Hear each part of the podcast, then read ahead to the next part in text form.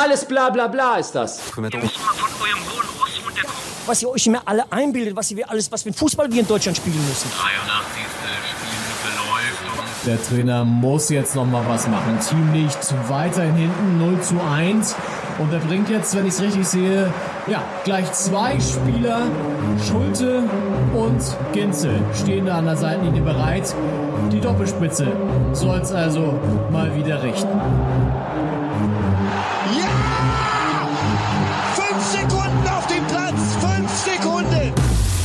Doppelspitze, der Fußball-Podcast. Das Original.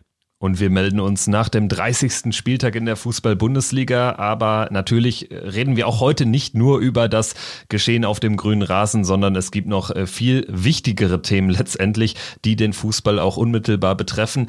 Dazu gleich später mehr. Ich bin Kevin Schulte hier bei Doppelspitze und mein kongenialer Partner vorne im Angriff ist Leon Ginzel und zugeschaltet. Grüß dich. Ach, herrlich. Auch heute werden wir uns ja die Pässe zuspielen. Vielen Dank für diese, für diese Einladung, Kevin. Grüß dich auch. Ja, irgendwie ein außergewöhnlicher Bundesligaspieltag, wenn man sich die zahlreichen Aktionen, Solidaritätsbekundungen oder auch Protestbekundungen, wenn man so möchte, Protestaktionen ähm, gegen Rassismus anschaut, die ja wirklich von, ich glaube, fast allen Vereinen, ähm, mit welchen Methoden auch immer, äh, auf den Rasen gebracht wurden, kann man wirklich äh, auch mal sagen, ähm, sehr schön, dass das passiert. Ähm, und hoffen, dass das auch nachhaltig dann in den Köpfen bleibt. Aber auf jeden Fall ja schon mal eine gute Sache, dass da wirklich so viele Vereine auch mitgemacht haben. Ähm, darüber werden wir natürlich heute sprechen und ähm, da nochmal drauf eingehen, weil wir haben es ja unter der Woche bei Instagram gepostet. Wir haben uns ein bisschen als Ziel gesetzt, jetzt auch das Thema ähm, eben nicht nur an einem Tag oder an einem Spieltag oder so präsent zu haben, sondern längerfristig und sind jetzt gerade dabei, uns auszutauschen mit ähm, Multiplikatorinnen ähm, und Verantwortlichen, die dazu was sagen können und eben auch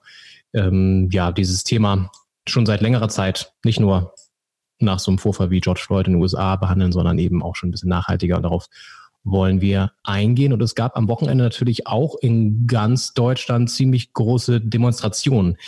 Black Lives Matter ähm, hatten viele als Titel. Wie hast du das wahrgenommen? Also ich muss sagen, ich habe mich natürlich gefreut, dass so viele waren. Ich war ähm, ein bisschen äh, gesundheitlich eingeschränkt, ich vielleicht auch demonstrieren gegangen. Aber ähm, klar, es gab natürlich dann auch die Stimmen, die gesagt haben, boah, Stichwort Corona, dann jetzt solche großen Demos. Aber ja, wie hast du wie hast du es wahrgenommen? Also ich äh, muss auch erstmal sagen, dass äh, es richtig und wichtig ist, dass das Thema natürlich jetzt äh, mehr denn je auf der Agenda zu sein scheint. Also da hat man mhm. schon noch mal ein deutliches Plus jetzt gesehen äh, im Vergleich zu ähm, dem, was dann auch in der Vergangenheit immer nach, nach äh, solchen Fällen, das ist ja nicht der erste Fall von rassistischer Gewalt oder auch rassistischer Polizeigewalt, was da im Vergleich äh, ähm, zu früheren Fällen äh, passiert ist, war das wirklich, wirklich groß und hat irgendwie dann auch nochmal eine größere gesellschaftliche Debatte angestoßen. Ähm, mein Problem ist manchmal ein bisschen, dass es gerade in Berlin und jetzt haben wir natürlich auch gerade so diesen Berliner Blick vielleicht auch nochmal da drauf. Ich nehme das immer auch manchmal ein bisschen als, ähm, ja, als so Happening wahr. Das, das, äh, also dieser Eindruck, der, der ist bei mir immer so ein bisschen da, wenn ich, wenn ich dann irgendwie ja dann doch eher feiernde Menschen äh, sehe, die dann da, ähm, Stichwort Landwehrkanal, dann auch noch schön den äh, I Can't Breathe da irgendwo äh, taggen und äh, das, das finde ich dann immer so ein bisschen anstrengend und äh, der Eindruck, ja, ging bei mir auch nicht mehr, nicht mehr äh, los, ähm, wenn ich mir diese Riesendemo am Alexanderplatz angeschaut habe, ähm, mhm. wo ja auch dann tatsächlich, Stichwort Corona-Regeln, viele das nicht mehr ganz so eng genommen haben. Demonstrationsrecht ist, ist auch richtig und wichtig, auch in einer Pandemie. Also gerade wenn man so diese, diese erste, diesen ersten Peak überschritten hat, finde ich das auch sinnvoll, dass man da wieder äh, beschränkungslos quasi, ähm, was die, was die Anzahl betrifft, demonstrieren darf hier in Berlin, finde ich richtig. Ähm, finde es schwierig, wie das Ganze dann politisch teilweise aufgenommen wurde. Also diejenigen, die schreien auch für die Einhaltung penibelster Regeln, äh, die sehen das Ganze dann, sofern es um ein richtiges Thema geht, ähm, wie jetzt, äh, dann nicht mehr so eng. Das finde ich ein bisschen, bisschen schwierig. Der Eindruck, der fiel mir auch dann bei, bei so einer ja, Pressestudie am Sonntag auf, wo dann doch einige Blätter und einige Medien irgendwie das natürlich vorne auf, äh, auf dem Aufmacher platziert haben, ohne aber da auch schon eine Einordnung zu liefern, finde ich ein bisschen schwierig, ehrlich gesagt. Mhm. Ja, ich glaube, zunächst muss man mal sagen, dass ich glaube, man muss schon unterscheiden, das finde ich auch richtig, zwischen den Demonstrationsgründen, weil man hat ja immer auch einen Bezug dazu, inhaltlich oder politisch. Ne? Es ist irgendwie klar, dass ein Protest gegen Rassismus hoffentlich zumindest von einer breiteren gesellschaftlichen Basis unterstützt wird als Proteste gegen die Corona-Beschränkung, weil sie meistens eben auch zersetzt sind und, ähm, und beeinflusst werden von irgendwelchen Verschwörungstheoretikern oder auch äh, rechten Kräften. Insofern finde ich, das äh, sind die Gründe da schon wichtig auch. Man darf natürlich trotzdem nicht aber sagen, ja, jetzt ist Corona egal, da sollte man schon drauf achten, aber ich finde, das lenkt halt auch so ein bisschen dann ab, doch am Ende ähm, von dem Zeichen, das davon ausgeht. Und äh, klar ist das irgendwie dann schwer zu kontrollieren, wenn der Alexanderplatz wegen Überfüllung dicht machen muss. Auf der anderen Seite kann man sich einfach auch freuen, dass so viele Leute auf die Straße gehen. So, ich, ich sehe deinen Punkt. Ich sehe deinen Punkt total. Ähm, und ähm, ja, finde es aber irgendwie echt gut, dass so viele Leute politisiert sind mittlerweile und dass sie auch trauen zu machen. Ähm, alles immer natürlich äh, mit der mit dem Hinweis, ähm, das heißt nicht, dass man jetzt irgendwie das alles vergessen sollte, was gerade Corona uns auch auferlegt. Ne? Ja, wie gesagt, also es geht mir auch, ja. auch äh, in weiten Teilen nicht um den Einzelnen oder so, der für sich äh, mhm. singular betrachtet entscheidet. Für mich ist das Thema wichtig und äh, natürlich gehe ich damit d'accord. Das ist ja. hoffentlich für viele Menschen äh, wichtig und für viel mehr Menschen wichtig als äh, ja der Demonstrationsgrund, der uns in den äh, vergangenen Wochen und Monaten dann häufig begegnet ist. Ähm, ja. Mir geht's auch so ein bisschen eher um die, um die Bewertung des Ganzen auch und auch um die ähm, mediale Aufarbeitung äh, stückweise. Mhm. Also das finde ich ein bisschen schwierig, schwierig und ich glaube, wenn, wenn jetzt irgendwie in zwei, drei Wochen die Zahlen in Berlin nicht deutlich hochgehen, dann wird es auch dadurch, dass man das jetzt eben dann, äh, dann doch sehr seicht aufgearbeitet hat, dann wird es sehr schwer politisch da noch irgendwelche Restriktionen durchzuhalten, was, äh, was Corona betrifft. Ich glaube, das ist so ein bisschen äh, ja, die Schwierigkeit. Was ich viel schlimmer finde, du hast es ja angesprochen mit dem Handwerkkanal. Ich meine, da wurde jetzt auch schon viel drüber geredet und viel drüber geschrieben und so, aber ich meine, das war ja eine Aktion, die war ja völlig Nonsens und das ist natürlich irgendwie überhaupt nicht ähm, verantwortbar und äh, weil das halt auch wirklich mit so einem Spaßding noch verbunden wurde und so, auch wenn es ja irgendwie in Anführungszeichen eine Protestkundgebung war, was es ja letztendlich gar nicht wirklich, gar nicht wirklich war, aber ähm, ja, was ich eher, eher noch ein bisschen erschreckend wieder fand, waren auch so einzelne Videos, die dann im Internet kursierten, wo dann, ja, ist immer natürlich auch aus dem Zusammenhang wahrscheinlich teilweise gerissen, aber doch, wo auch deutlich gesehen, wo deutlich gesehen hat, dass die Polizei auch nicht zimperlich war zu manchen Demonstranten, ähm, um nicht zu sagen, auch mehrfach auf ein, ein Video gesehen am Alex auch, wo jemand rausgezogen wurde und dann hat der Polizist da echt fünf, sechs Mal auf ihn eingeschlagen, obwohl da drei andere Polizisten noch äh, schon bei ihm waren und so. Das fand ich dann auch schon wieder so krass, dass das echt gerade natürlich nach so einem Fall USA der, der Anlass der Demo war dann wieder passiert. Ähm, ja, gut, das ist nochmal eine ganz andere Debatte, aber ja, man muss ja im Prinzip aber auch sagen, dass natürlich unter den wahnsinnig äh, vielen Menschen am Alex, unter den tausenden Menschen am Alex auch äh, Leute dabei sind, deren Anliegen ich nicht unterstütze. Also das ist genauso dann, dann letztendlich äh, sicherlich nicht die breite Masse, aber genauso wenig ist es die breite Masse der Polizei oder entspricht es der, der breiten Masse der Polizisten, die dann so vorgehen wie auf diesen Videos, die ich auch gesehen mhm. habe. Ähm, ähm, gezeigt wird. Also das ist, glaube ich, ich glaube, da gibt's auf beiden Seiten dann auch wieder ähm, ja ein, ein, ein paar äh, Anlässe zur Kritik, sage ich mal. Ja, das stimmt. Wobei, da, da halte ich mich tatsächlich an, ich glaube, Jan Böhmermann hat das äh, nochmal ganz, ganz gut gemacht. Den, der von dir so beliebte Jan Böhmermann äh, in, in ähm, dem Nischen-Podcast Fest und Flauschig äh, hat er nochmal gesagt, in der Polizei darf es halt keine schwarzen Schafe geben, da darf es halt keine faulen Eier geben und damit hat er ja recht. Also klar, es ist ein bisschen übertrieben und populistisch auch schon wieder angehaucht, aber der Kern ist ja richtig, weil das natürlich ein, eine Exekutive ist äh, und einfach die äh, Waffengewalt, die einsetzen dürfen und da darf es halt keine Leute geben, die das nicht kontrollieren können. Und das ist in Deutschland vielleicht nochmal zum Glück nicht so ein Riesenproblem wie in den USA, aber eben auch eins. Gestern den Weltspiegel gesehen. Da gab es einen Bericht, wie die Polizisten in den USA trainiert werden. Und das ist halt super paramilitärisch. Ne? Also da geht es halt nur darum, okay, wie kannst du die Waffe gut einsetzen und nicht irgendwie, wie kannst du dialogisch äh, handeln und im Gespräch Sachen vermitteln oder so. Na, das ist natürlich noch ein viel krasseres Problem. Aber ja, ähm, gut. Mal sehen. Ähm, ich bin übrigens echt mal gespannt, ob die Zahlen dann wieder hochgehen, weil tendenziell würde man ja denken, nach solchen Aktionen, auch nach diesem Schlauchboot-Dilemma, Desaster da, eigentlich schon, aber vielleicht ja auch nicht, ne?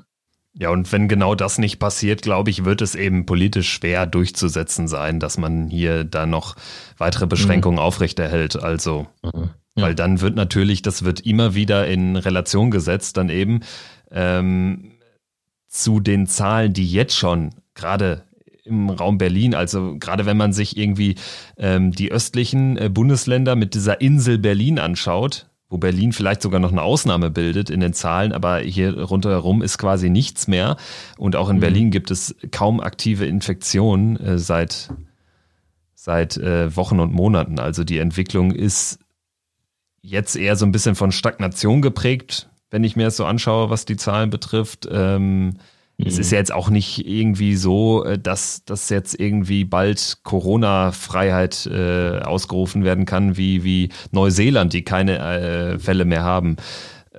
Aber also ja. ich glaube, es wird einfach äh, immer schwieriger, ähm, da noch irgendwelche Beschränkungen durchzuhalten. Und auch gerade wenn man jetzt sich so im öffentlichen Leben umschaut, es sind ja auch schon die fast alle Beschränkungen äh, ja. gelockert ähm, oder sind sogar alle gelockert zumindest, aber ähm, ich war jetzt auch mal das erste Mal im Restaurant und da hält sich auch keiner uh. daran, dass das, äh, also da hat kein äh, äh Kellner äh, den Mundschutz äh, über ja, maximal äh, vielleicht noch über den Mund, aber ähm, mhm. Mund-Nasenschutz ist da auch nur ein Wort und keine Handlung. Ja, ich weiß. Ich habe letztens auch jetzt wieder beim Einkaufen, waren dann auch so, auch so geil. Ähm, ich stand an der Kasse an und dann war eine relativ lange Schlange, weil nur eine Kasse auf war und dann hatte der auch schon ausgerufen, zweite Kasse bitte aufmachen, ist nicht passiert. Und dann standen so drei Jungs an der noch zu zweiten Kasse und haben schon so gedrängelt, ne?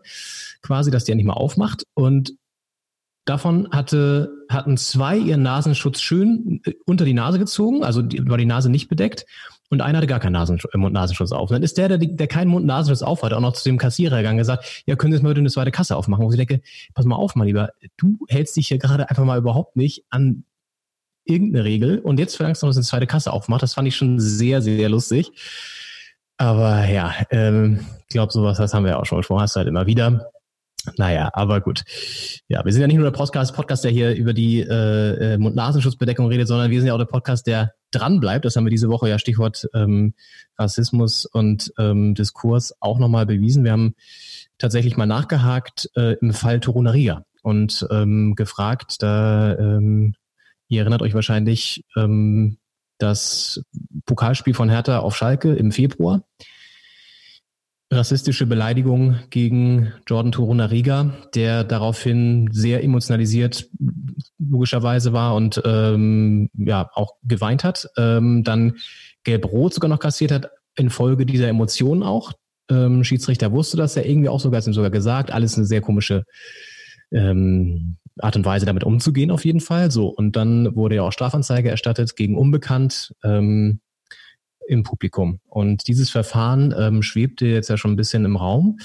Und wir haben nachgehakt, wie das denn aussieht mit diesem Verfahren. Und das ist tatsächlich erst vor kurzem eingestellt worden. Also es wurde kein Täter, konnte kein Täter laut der Staatsanwaltschaft Essen ermittelt werden, die den Fall hatte. Und sie haben mehrere ja, Aufnahmen von den Tribünen ausgewertet und nichts gefunden oder keinen Schuldigen feststellen können oder keine Schuldige und dann das Verfahren eingestellt. Ähm, und ja, diese Recherche von uns wurde dann auch tatsächlich von mehreren Medien aufgegriffen, was uns natürlich freut. Die DPA hatte es, die BZ hatte es und RBB haben uns auch zitiert. Ähm, und ja, das wird auch so ein bisschen unser Anspruch sein, in Zukunft da dran zu bleiben an solchen Themen. Wie ist dein Gefühl? Äh, ist natürlich immer schwierig in so einer Masse da wirklich einen Schuldigen ausfindig zu machen trotzdem hinterlässt das so einen faden Beigeschmack, ne? dass so ein Verfahren dann einfach irgendwie eingestellt wird und dann so, ja, konnten wir nichts machen, sorry. So, also, ah, ich, schwierig, ich weiß es nicht. Ja, ich finde es weniger verwunderlich tatsächlich, dass es eingestellt wurde, weil äh, da habe ich mir auch die Erfolgsaussichten ja schon relativ äh, niedrig erachtet, äh, weil es ja. eben anders als wenn du in diesen, diesen ähm, von Kameras äh, durchleuchteten Stadien, wenn du da irgendwas äh, in den bekannten äh, Gruß zeigst, dann äh, ist das natürlich hinterher leichter ähm, mhm. äh, zu überführen. Aber wenn du irgendwas rufst, das ist wirklich unfassbar schwierig, da jemandem äh, nachzuweisen, äh, wenn du überhaupt schon einen Verdacht hättest, den es ja anscheinend überhaupt nicht gab, weil sonst ähm, würde man einfach jetzt auch nicht so schnell, glaube ich, da schon die Einstellung erwirken. Ähm, also da fehlt es, glaube ich, an ja. allen Ecken und Enden. Also weder an äh, ja, couragierten Zeugen vielleicht auch. Ähm, das ist, glaube ich, auch ein Problem wahrscheinlich. Und dann in, in zweiter Instanz einfach, äh, dass du es nicht nachweisen kannst wahrscheinlich, wenn da ja. was Akustisches kommt. Ähm, ja, traurig einfach. Und ähm, was die Courage betrifft, also ähm, wenn man mal ehrlich ist, auch äh, wenn ich jetzt häufig dabei bei äh, bei Spielen dann im Stehplatzbereich bin gerade, ähm, beziehungsweise hat damit eigentlich nichts zu tun, aber generell, wenn ich äh, im Fußballstadion bin, wie häufig hört man da schon äh, ja so ein Dreck irgendwie, ne? Also es ja. äh, muss jetzt gar nicht mal die Speerspitze des Rassismus sein, aber so einfach so, so latenten Rassismus. Mhm. Ähm, und wie häufig habe ich dann auch eigene Fans, also auch äh, meines Vereins natürlich, da mache ich auch keine Unterschiede, habe ich dann da auch mal äh, lautstark mich dagegen zur Wehr gesetzt. Wie, fast immer kommt als erste Reaktion von irgendwelchen anderen, ähm, ja komm, bleib ruhig, bleib ruhig. Ja. Das, das ja. ist das, was mich so ankotzt. Da, ja. da, dann habe ich mich immer mehr darüber aufgeregt, als über die Aktion, äh, die ich zum Anlass genommen habe, um was dagegen mhm. zu sagen. Weil die Leute, die sind dann meistens total überrascht, dass das Kontra kommt und äh, mhm. trauen sich überhaupt nicht, mit dir in so einen verbalen Infight zu gehen. Also die Erfahrung habe ich auch schon gemacht, weil das meistens die ärmsten und kleinsten Würstchen sind. Aber was ja. mich dann ankotzt, ist dann, äh, dass Leute sich dann zu mir rumdrehen und mich maßregeln wollen, so ungefähr. Ja, so von wegen so, jetzt komm, mach mal, kein, mach, mal, mach mal ruhig, wir wollen keine Aufregung haben wegen sowas. Ja, das ist echt schlimm. Ähm, und umso geiler sind ja solche Beispiele wie in, in Münster, wo dann wirklich mehrere Leute ähm, da anscheinend sich zusammengetan haben oder dann eine ganze Tribüne oder so. Und die Leute, die, ich glaube, es waren auch Affenlaut oder so äh, gerufen haben oder ähm, andere rassistische Beleidigungen, dann wirklich offen ähm, dafür ja, zur Rechenschaft gezogen haben, die dann das Stadion verlassen, verlassen mussten. So, ne? Aber es passiert ja viel zu selten, weil es ist natürlich auch immer schwierig. Du sagst es, ne? du, du bist dann auch irgendwie so ein bisschen alleine und äh, hast da nicht irgendwie drei, vier Leute, die sich dann äh, zusammentun und dich supporten. Dann passiert das auch immer super schnell. So, äh, dann ist schon irgendwas anderes los und so. Und du willst dann vielleicht auch nicht äh, großartig ähm, die, die, die Riesendebatte da aufmachen und so.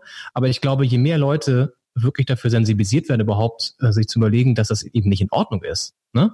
Und dann was dazu sagen. Und das, das, da fängt es nämlich, glaube ich, an, dass eben bei ganz vielen da gar nicht das Bewusstsein dafür da ist, dass das, was sie da entweder sagen oder was sie da hören, rassistisch ist oder einfach eine Grenzüberschreitung ist.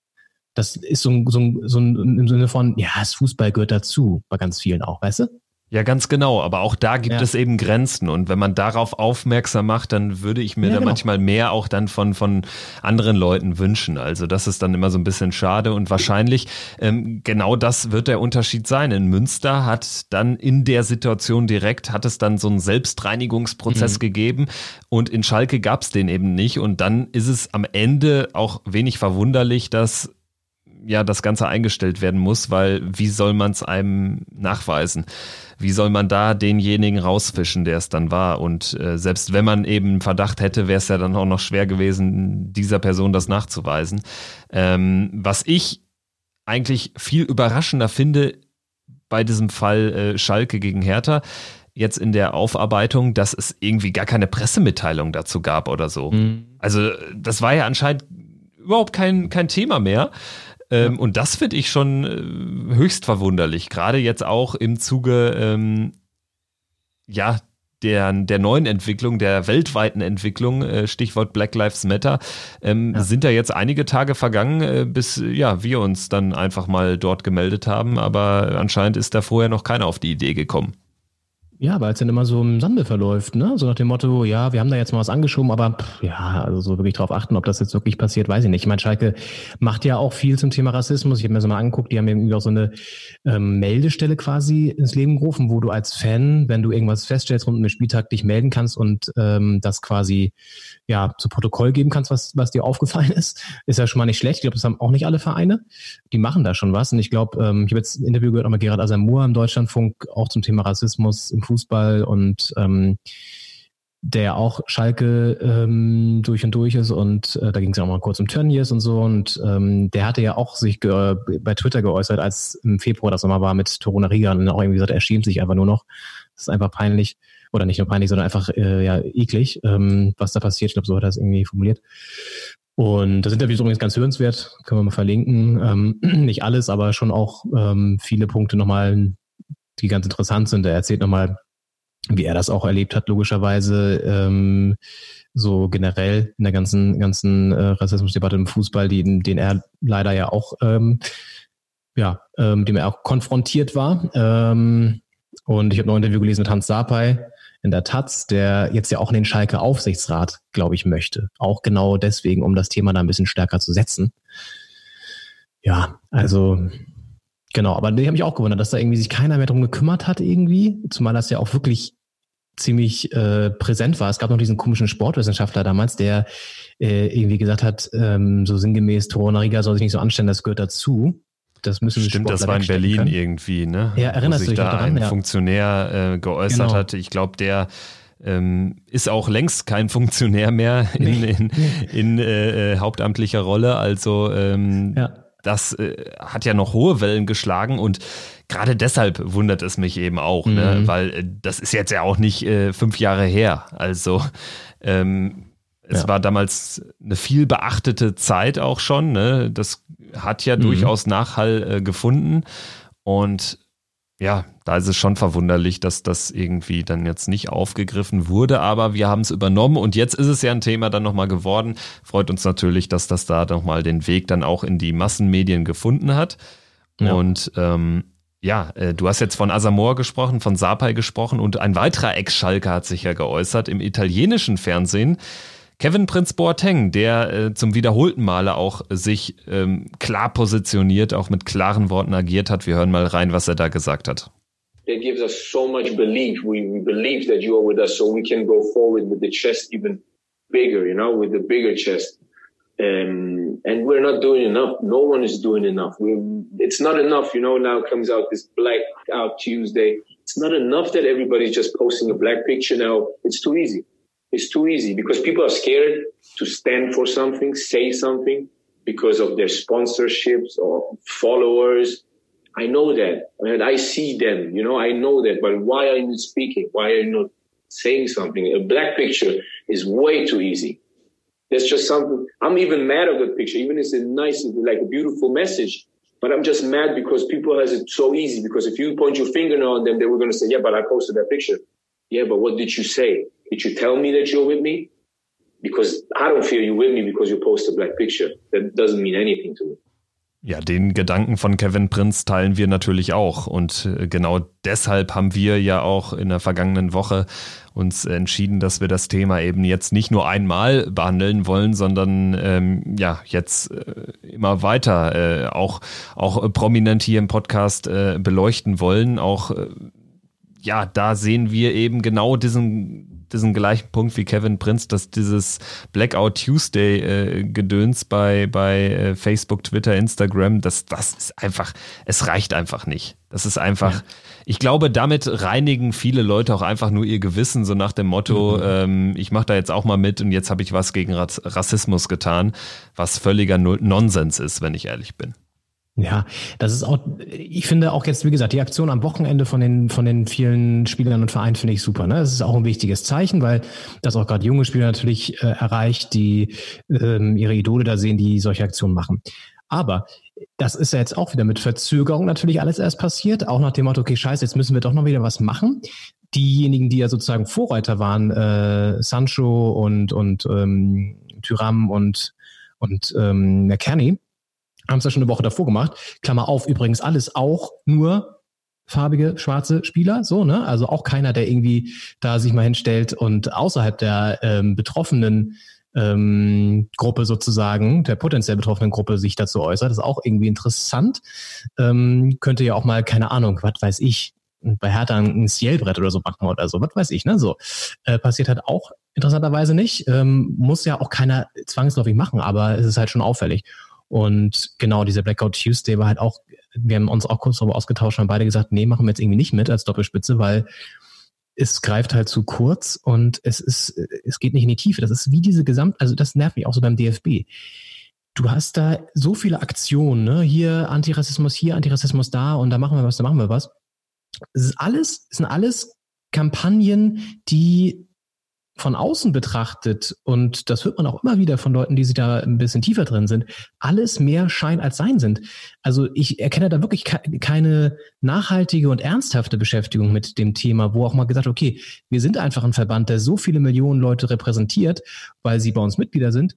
Und wir nehmen das Thema wirklich mal ernst und sehen uns als gesellschaftlicher Player und haben eben keine Angst oder so, uns zu positionieren. Gerade bei so einem Thema kannst du ja auch irgendwie, das ist ja nicht mal mehr politisch, sich zu positionieren, wenn du sagst, du bist antirassistisch. Ich meine, hallo? So, ne? Und da scheint immer noch eine, eine, eine gewisse Angst da zu sein oder so eine, so eine, so eine, boah, ich weiß nicht, na, das ist alles irgendwie zu heikel, es hat ja schon irgendwas mit Politik zu tun, wenn wir uns da jetzt äh, zu sehr reingehen und wir wollen ja uns nicht positionieren. So, nee, doch, müsst ihr. Ihr seid ein gesellschaftlicher Verband, das sieht man jetzt ja auch beim Thema Corona wieder, der, der für sich Sonderrechte in Anspruch nimmt, der Fußball, dann muss man aber auch liefern auf der anderen Seite, wenn man so eine gesamtgesellschaftliche Verantwortung für sich reklamiert auch. Und das finde ich dann immer greift dann viel zu kurz, weil wo waren denn die Aktionen vom DFB oder von der DFL am Wochenende? Gab es eben nicht, das waren alles die Vereine. Und das finde ich dann immer so brisant tatsächlich, dass so ein Verband, der, wenn man sich mal die Spitze anguckt, das Gremium, aber sowas von null divers ist. Da ist keine Diversität drin. Da sind wirklich nur, ich weiß, du magst das nicht, wenn ich das sage, aber es sind wirklich alte weiße Männer, die da sitzen. Viele. Es ist keine Frau drinne. Es ist insgesamt, wenn du dir mal anguckst, äh, die Leute wirklich vielleicht aber ein, zwei, äh, die eine Migrationsgeschichte haben, wenn überhaupt. Und das finde ich wirklich peinlich und blamabel für einen Verband, der so viele Leute repräsentiert und auch in den Mitgliedern mit ziemlicher Sicherheit eine viel, viel diversere Struktur hat geht halt gar nicht. Und ähm, deswegen kann ich Karen Prince Boateng total verstehen. Der sagt ich kurz ab, wenn das ja wieder so, ein, so, ein, so, so eine einzelne Aktion sind. Aber es passiert halt nie mal in der gesamten Breite was, dass man sagt, okay, das Thema gehen wir jetzt mal wirklich im Kern an und gehen von gehen in die Schulen, gehen ähm, wirklich mal zu den zu den jungen Leuten, auch die du erreichen kannst und machen mit der Macht des Fußballs über längere Sicht mal ein ganzes Jahr lang solche Aktionen. Was weiß ich? Ja, also äh, Kevin Prinz, äh, äh, finde ich, bringt es gut auf den Punkt, auch da mal ja härter in den Infight zu gehen und nicht einfach nur mit mit schwarzen Bildern auf äh, Instagram gegen solche Idioten und Hetzer zu kontern, ähm, finde ich gut. Äh, was deine dein äh, Rant gegen den DFW betrifft. Äh, ja, kann ich auch nicht nachvollziehen, dass bei irgendwie 20, äh, ich sag mal, überschlagenen 20 Präsi-Mitgliedern da wirklich nur ein oder zwei einen Migrationshintergrund zu sein äh, äh, haben, zu sein scheinen haben. Ähm, aber das Ding ist auch, ich glaube, da spielt der DFB keine Sonderrolle, denn abseits von irgendwelchen selbstständigen Machern, Unternehmern, die sich selbst hochgearbeitet haben, wo sind denn äh, Menschen oder wo haben Menschen mit Migrationshintergrund denn eine Stimme in großen mhm. Verbänden, Unternehmen? Also ich, ich glaube, weiß, ja, ich meine, guck dir, ja. guck dir allein die Medienlandschaft an, die, die wir ja nun ein bisschen besser kennen, ähm, weil wir da äh, unterwegs sind. Äh, die großen Medienhäuser. Also ich war jetzt bei einem großen öffentlich-rechtlichen Sender, ich war bei einem großen Privatradio und äh, habe eine Zeitung kennengelernt. Und gut, muss wirklich sagen, ähm, beim Tagesspiegel ist es schon deutlich diverser, hatte ich das Gefühl, auch ähm, was Frauenführungspositionen angeht. Ähm, bei Spreeradio oder RTL-Radio, Weiß ich nicht, eher nicht so. Ähm, vor allen Dingen, was so die äh, ja, Menschen mit Migrationsbackground angeht. Also da habe ich nicht so viele äh, gesehen, die da einbezogen werden. Und beim öffentlich-rechtlichen, also ganz ehrlich, also da höre ich von vielen, die da arbeiten und auch ich auch selber äh, ähm, beim, beim MDR. Ganz ehrlich, also im gesamten Landesfunkhaus Thüringen das kannst du an einer Hand abzählen, wenn überhaupt, glaube ich, die, die Leute, die da ähm, einen Migrationsbackground haben. So, und das geht halt einfach nicht auf Dauer äh, zu sagen, wir machen ein Programm für ein Land, für ein Bundesland, für eine Stadt, gerade für eine Stadt Berlin, ne, die natürlich eine viel, viel krassere Diversität hat, aber generell Deutschland auch, ähm, weil die Leute, die da sitzen, die machen eben das Programm und die haben dann natürlich eine ganz andere Erfahrungs- und Erlebniswelt. Man kann das natürlich trotzdem übersetzen, die Themen. Und ich will auch gar nicht sagen, dass man immer zwanghaft eine Art Quote braucht oder so. Darum geht's gar nicht. Aber eine Sensibilität einfach zu haben und dann vielleicht doch nochmal gezielt zu sagen, okay, wir wollen auch bunter, in Anführungszeichen, breiter uns aufstellen, was das angeht, um auch mal andere Einflüsse zu haben und andere Themen zu setzen zu können und ach stimmt, da, die Perspektive gibt's natürlich auch. Das ist doch das, woraus ankommt. Klar, da haben die Medien auch zum Beispiel ähm, bisher, äh, ehrlich gesagt, nicht geliefert. Ja, da gibt's Nachholbedarf, definitiv. Ja. Ähm, was ich nur noch mal anmerken möchte, ähm, ich glaube, mit einer Quote würde es tatsächlich nicht funktionieren, weil ich, ich meine, es ist ja jetzt auch nicht so, dass das jetzt irgendwie ähm, 70 Prozent der im DFB äh, aktiven Sportler einen Migrationshintergrund haben. Ne? Also ähm, ich glaube, so viel bräuchte es wahrscheinlich gar nicht. Ähm, und wahrscheinlich ist es auch generell abseits vom DFB, was, was äh, äh, Unternehmen betrifft, also was die Wirtschaft betrifft, dann gibt es einfach auch viele Ecken in Deutschland, wo man viel früher ansetzen müsste, wo, wo sich äh, Ghettos bilden, wo dann eben daraus der Weg dann auch unfassbar schwer ist in äh, Berufe, wo man eben hohen Bildungsabschluss braucht. Also ich glaube, das ist wahrscheinlich muss man viel früher anfangen und das Problem noch viel weiter unten bei der Wurzel packen, ähm, damit es sich dann auch eben in Unternehmen niederschlägt. Hm. Ich, ja, gebe ich dir recht, total klar. Das setzt natürlich bei, bei der Bildung an, bei ähm, wie erreichst du bildungsferne Haushalte und so weiter, das ist total klar. Aber es geht ja auch darum, zum Beispiel ganz einfach irgendwie wie auch ähm, Wörter äh, und, und wie wir sprechen ähm, äh, Wirklichkeiten formt, ne? Oder wie wir, das äh, meintest du vorhin ja auch mit diesem äh, latenten Rassismus, der, den man im Stadion immer hört oder so, dass man dafür einfach viel sensibler ist. Also es geht ja wirklich darum, die Leute dafür ähm, erstmal ähm, darauf zu stoßen überhaupt, was ist überhaupt Rassismus, was äh, hat damit alles zu tun, weil das wissen viele ja auch nicht. Punkt eins. Äh, Punkt zwei, ähm, wenn es jemand machen kann, so eine, wie du sagtest, irgendwie viel früher an der Wurst anpacken, so Fußball. Ich meine, es ist nun mal so, äh, dass der Fußball super gute Möglichkeiten hat, ähm, junge Menschen zu erreichen, auch bildungsferne Haushalte zu erreichen. Und wenn die mit gutem Beispiel vorangehen und da viel mehr machen und das Thema setzen und dann finde ich es auch mal schön, wenn Leute sagen, ja, aber es gibt ja nicht nur das eine Thema und so. Nee, klar, aber es ist halt ein wichtiges und wenn man sieht, dass da noch so viel Nachholbedarf ist, dann muss man andere Themen anstellen, so, fertig.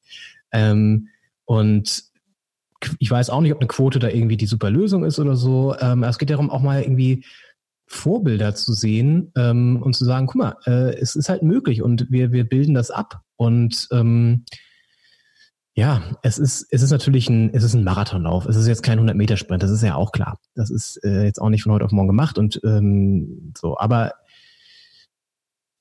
man kann nur hoffen, dass das jetzt äh, auch gerade solche Demonstrationen, solche Bewegungen, die jetzt ja irgendwie da auch sich wieder gründen, ähm, dann auch schaffen, dass das tatsächlich mal längerfristig und halt dann auf Dauer auch in den Köpfen ankommt und ähm, dann eben an der Wurzel auch schon ähm, eine Wirkung zeigt. So. Ja, definitiv gehe ich mit. Also falsch äh, kann es nicht sein, sich da in welcher Art auch Weise gegen Rassismus aufzulehnen, aber es hilft halt tatsächlich nichts, wenn es nicht wirklich ernst gemeint ist. Und das ist so mein, mein Vorwurf auch gegen äh, dieses große Ganze, was diese, was diese Aktion dann in den sozialen Medien betrifft, weil das nehme ich einfach ja. äh, der breiten Masse dort nicht ab, dass sie es wirklich aktiv bekämpfen wollen. Deshalb ist es unser Ziel, da auch ein bisschen mehr äh, zu leisten, einen größeren Beitrag zu leisten und wenn es hier äh, ja ein, ein größerer Rahmen in diesem kleinen Podcast ist. Ähm, ja, aber wo du sagst, nur eine Sache noch, sorry, dass ich da kurz unterbrechen muss, du nimmst den Leuten nicht ab. Genau das ist es nämlich. Ich nehme es den, ähm, den Leuten vom DFB in ihrem Präsidium nicht ab. Also man kann ja sagen, wir brauchen die Quote nicht, weil die Leute es ja auch so einbringen würden, aber ich glaube eben, dass die Menschen, die da jetzt sitzen, es eben nicht einbringen. So, weil es für sie kein Thema ist, mit dem sie konfrontiert sind und das sie als nicht so wichtig erachten. Oder wenn sie es aufbringen, dann mit so einer Larifari-Kampagne, weißt du? Ja, ja. Ähm, ich glaube trotzdem, dass irgendwie so das äh, letzte Wochenende gerade nochmal ein Schritt in die richtige Richtung war. Allerdings muss Ja. man natürlich auch da ähm, einwenden, dass es einfach eine von der DFB gebilligte Aktion sind. Auch, äh, dass sie sich da klar äh, proaktiv äußern mussten. Hier, Sancho, Tyram, ihr werdet nicht bestraft. Ähm, ja, das zeigt ja schon, dass irgendwie da noch ein bisschen was fehlt, weil für was sollte man sie bestrafen, ganz ehrlich. Also, Ja, ich habe auch gedacht, so, okay, ähm, musst du da überhaupt eine gelbe Karte zeigen bei Sancho, ne? Klar. ja, Regelbuch, ja. ne? Also, Ich weiß, aber da kann man auch mal sagen als Schiri, komm, weißt du, ich lasse die Karte mal stecken. Weil ich das. äh, ist ja, aber ich, schwierig, ich, glaube, weiß, das Problem aber, ist, ich möchte dann nicht der Schiri sein, der sich dann erstmal mit dem DFB äh, in Verbindung setzen darf, so nach dem Motto. Ja, und dann kann natürlich auch jeder ankommen jetzt und irgendeine andere politische Botschaft senden und dafür auch kein Geld dann kriegen, sozusagen. Ich Geld kriegen. Ich weiß, äh, ist schwierig, aber äh, manchmal denkt man sich, oh, das wäre irgendwie auch eine coole Aktion. Ich glaube, das Ding ist halt, äh, wenn du da jetzt irgendwie einen hast, der hier für eine, ähm, ja, für, für was Extremistisches äh, werben würde oder für eine Partei oder was auch immer oder für Ja. ein Unternehmen, ähm, Ja. für mich ist das einfach was komplett anderes, als wenn sich jemand gegen Rassismus, gegen einen Grundwert letztendlich äh, unserer Gesellschaft oder ähm, ja, so wie unsere Gesellschaft sein müsste, also äh, antirassistisch ähm, auflehnt, dann kann das eben nicht mit einer Geldstrafe äh, bestraft werden. Und das äh, war dann auch nur folgerichtig, dass der DFB da eingelenkt ist. Allerdings hatte ich auch da das Gefühl, ähm, ja, das war jetzt irgendwie auch dem großen Furor aus der Gesellschaft geschuldet, dass sie da einfach nicht mehr anders konnten. Ich hoffe, dass es jetzt kein Strohfeuer war, dass sich da weiter was verbessert und dass es äh, mehr Aktionen sind als irgendwie so ein äh, Kakao als DFB-Integrationsmarionette, weil den Eindruck musste man gewinnen in, den, in der Vergangenheit, ähm, weil ja, da passten einige Äußerungen einfach überhaupt nicht. Ähm, wollen wir jetzt mal so einen ersten Haken machen hinter die quasi Ja. erste Halbzeit unseres Podcastes und jetzt Ja. dann doch nochmal äh, auf die sportlichen Ergüsse des Wochenendes blicken? Sehr gerne. Die ja für uns beide nicht ganz so erfreulich waren, muss man mal dazu sagen. Also, aber äh, vielleicht fangen wir mal ganz oben an. Ne? Ähm, Im Meisterschaftsrennen, das natürlich jetzt so gut wie, ja, es war ja schon letzten Spieler so gut wie durch, aber nochmal eindrucksvoller durch ist eigentlich. Der FC Bayern gewinnt 4 zu 2 in Leverkusen. Lag ja erst 0 zu 1 hinten, da hat man schon gesagt, so, uh, da geht ja vielleicht auch noch was. Äh, bei Leverkusen Havertz nicht dabei. Da dachte ich schon so, als ich das vom Spiel gelesen habe, ich so, ja gut, alles klar. Tschüss, ne? Ist eine klare Nummer für Bayern, weil da hatte ich so ein bisschen dass ich gedacht, okay, Havertz, wenn einer nur Stieg machen kann, dann tatsächlich Havertz. War dann angeschlagen, nicht dabei. Und dann nach dem 0-1 kam dann ja irgendwie so ein Dreier-Schlag da noch vor der Halbzeit. Und ja, also ich finde, ehrlich gesagt, ich finde es beeindruckend auf der einen Seite, aber auf der anderen Seite irgendwie auch äh, beängstigend, wie gut und dominant die Bayern dann da irgendwie jetzt die Saison auch zu Ende spielen. Ne? Ja, ich meine, man muss sich mal vor Augen führen, wo die Bayern standen, als sie Kovac rausgeschmissen haben, ähm, wie auch der Anfang unter Flick, wie schwierig der war. Also genau vor, vor einer Hälfte der Saison, da hat man gegen Leverkusen zu Hause verloren. Eine Woche später in Gladbach stand dann, glaube ich, auf Rang 7 mit sieben Punkten Rückstand auf die Tabellenspitze. Und dass man dann zurückkommt, das ist ja nicht das erste Mal. Auch in der vergangenen Spielzeit waren es, glaube ich, zwischenzeitlich sieben, acht Punkte auf Dortmund hat man dann noch äh, aufgeholt und am Ende äh, die Meisterschaft gewonnen. Äh, das ist vielleicht typisch Bayern, aber äh, nicht mal, äh, also aber, aber diese unfassbare Bilanz, die ist ja selbst für Bayern-Verhältnisse schon erschreckend gut. Also so eine Serie, die hat man eigentlich ja selbst unter Guardiola nicht gespielt. Also da passt ja jetzt alles. Das ist ja wirklich Äh, bemerkenswert. Ich glaube 16 äh, Bundesligaspiele in Folge nicht verloren, 15 Siege, ein Unentschieden gegen Leipzig zu Hause und dementsprechend folgerichtig ein klarer sieben Punkte Vorsprung jetzt vier Spieltage vor Saisonende. Das ist schon Wahnsinn, gerade wenn man sich auch die Torbilanz anschaut. 90 Buden. Jetzt kann da sogar der, der Rekord äh, fallen. Also die, die 100 könnte man zum zweiten Mal in der Geschichte knacken. Das sieht gut aus. Und dann wäre das schon ein dickes Ding. Also wenn man sich die Bayern nämlich im Herbst angeschaut hat, dann war mit dieser Entwicklung dann doch nicht zu rechnen. Ein dickes Ding, ja, auf jeden Fall, ey. Das, das ist nämlich genau das Ding. Man, ich frage mich so ein bisschen, okay, krass, wie kam das jetzt alles zustande? Ich meine, Hansi Flick wurde da installiert in der Saison und hat offenbar so gezündet. Da fragt man sich auch, was hat der Mann richtig gemacht? Ich glaube, was ihn auszeichnet, wenn man so von außen äh, betrifft, ist einfach Ruhe. Ruhe. Und das hat Kovac eben nicht geschafft, weil der, glaube ich, auch ein Typ ist, der schon auch mal aneckt und auch nochmal seine Meinung kundgibt. Und bei Hansi Flick habe ich das Gefühl, wenn er das macht, dann wahrscheinlich sehr äh, bewusst gesetzt und auch mit dem Support von ganz oben, ne, von Karl Rummenigge und ähm, wie sie alle heißen, die da äh, die Strippen ziehen. Und er ist sehr loyal, glaube ich, was ja auch mal eine wichtige Komponente ist in München, aber hat eben auch offenbar ein sehr gutes taktisches Verständnis, spiel, äh, stellt die Mannschaft gut ein. Müller ist auch saugut drauf in seiner, was weiß ich, wie vierten Saison äh, bei den Bayern. Ähm, er seinen, weiß nicht wie vierten Frühling, dritten oder so. Äh, Lewandowski macht 30 Buden in 28 Spielen, spielt auch seine stärkste Saison. Was ja auch krass ist, wenn du überlegst, was bei ihm alles los war vor der Saison. Aber ging es ja auch darum, dass er eigentlich vielleicht wechselt und so.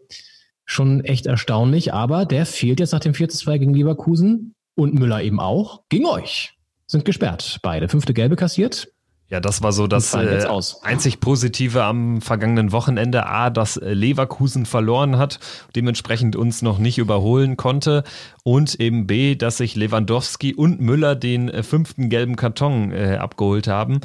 Und ich sag mal so, es ist ja jetzt nur fair, wenn wir auf Alassane Player verzichten müssen, dann äh, tut es uns ganz gut, dass die Bayern auf ihren besten Torschützen und den besten Vorlagengeber in Person von Lewandowski und Müller auch verzichten müssen. Mhm. Wir haben unfassbar unnötig verloren in Freiburg. Vielleicht ganz kurz dazu, hätten zur Pause das Ding äh, entschieden haben müssen. Da musst du eigentlich 2-0 führen. Äh, nutzt zwei wirklich gute Torchancen nicht. Ansonsten die Spielanlage war wirklich super. Äh, dann fehlte manchmal so ein bisschen der letzte Pass, immer noch ein Bein dazwischen, wie es manchmal so ist. Und dann hast du halt schon in der Halbzeit, wenn du nach so einer Hälfte mit 0-0 in die Pause gehst, da werde ich dir nichts Neues erzählen, dann hast du als Fan schon immer ein schlechtes Gefühl, obwohl du eigentlich mhm. total positiv gestimmt sein solltest, aber du kennst halt den Fußball, du kennst deine Pappenheimer. Oh ja, und so kam es dann auch. Petersen kommt rein, erste Aktion, direkt das 1-0 und dann ja, äh, besorgst du dir so eine ganz bekloppte gelb-rote Karte, wo ich auch sage, viel zu hart. Ähm, wiederholte Mal in dieser Spielzeit auch da nicht glücklich, äh, was die äh, ja, die Schiedsrichterentscheidung betrifft. Aber dann kommst du auch eben nicht mehr zurück und verlierst dann mal wieder in Freiburg. Ich habe gelesen, die, der letzte Sieg vor 18 Jahren in Freiburg oder so, oder 18 Jahren nicht gewonnen? Also wir haben zweimal in Freiburg gewonnen. Das eine Mal war 2007 äh, in der zweiten Liga. Und 2002 äh, Ari van Lent 1-0 in Freiburg und sonst wirklich fast immer verloren. Das Lustige bei Ach, der Partie Scheiß. ist, glaube ich, es gibt keine Paarung in der Bundesliga, wo so selten prozentual die Auswärtsmannschaft gewonnen hat. Denn der SC Freiburg hat bei uns lustigerweise auch nur in der Zweitligasaison gewonnen. Im Rückspiel nämlich, als wir schon aufgestiegen waren. Und ähm, einmal irgendwie in den 90ern. Ansonsten Krass. gibt es keine Auswärtssiege bei dieser Partie. Also wenn Gladbach nach Freiburg kommt, gewinnt Freiburg in der Regel und wenn Freiburg zu uns kommt, gewinnt in der Regel Borussia. Völlig Hättest verrückt. du ja auch einfach grillen können am Freitagabend und dir das schenken können. Ne? Eigentlich schon. Das ist immer so das Ding. Man, man weiß eigentlich, irgendwie liegt ein ja. Fluch über dieser Begegnung. Man hofft immer wieder drauf und wird immer wieder aufs Neue enttäuscht. Und so erging es natürlich auch unserem Trainer Marco Rose, der die angesprochene Hinausstellung von Alassane Player ja mit ziemlich deftigen Worten kommentiert hat. Der Platzverweis ist für mich äh, nicht nachvollziehbar. Äh, ein Witz in der Summe, muss ich ehrlich sagen. Erste gelbe Karte, kann man noch über Regeln reden. Äh, ähm, äh muss ich sicherlich auch mit Player reden nach seiner Vorgeschichte, äh, dass er den äh, Ball dort ähm, Tunis liegen lassen sollte. Aber er hat ihn nicht aus dem Stadion geschossen, er hat ihn äh, nicht bösartig irgendwo hingekickt, sondern er hat ihn ein bisschen angeschupft. Ähm, könnte man ja auch mal miteinander sprechen auf dem Platz. Zweite gelbe Karte, ein, ein völlig normaler Zweikampf, wo beide zum Ball gehen. Der Freiburger Spieler einfach ein bisschen schneller ist ähm, äh, er weder Lasso weder mit Absicht noch bösartig ihn noch am Knöchel, sondern er tritt ihn einfach nur aus Versehen auf den Fuß. Ja, das äh, beschrieb meine Gemütslage am Freitagabend ganz gut, was Marco Rose da gerade zum Besten gegeben hat. Äh, ja, also ich äh, muss mal wieder das äh, für meine Begriffe fehlende Fingerspitzengefühl bemängeln, weil mhm. ja, streng nach Regel kannst du für beide Aktionen gelb geben.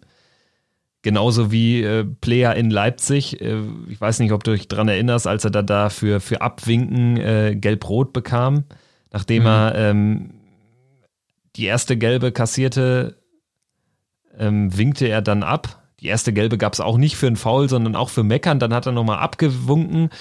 Ja, und sieht gelb-rot innerhalb von drei Nanosekunden. Jetzt äh, Ball weggelöffelt, nicht weggeschlagen und danach ein Foul einmal zu spät.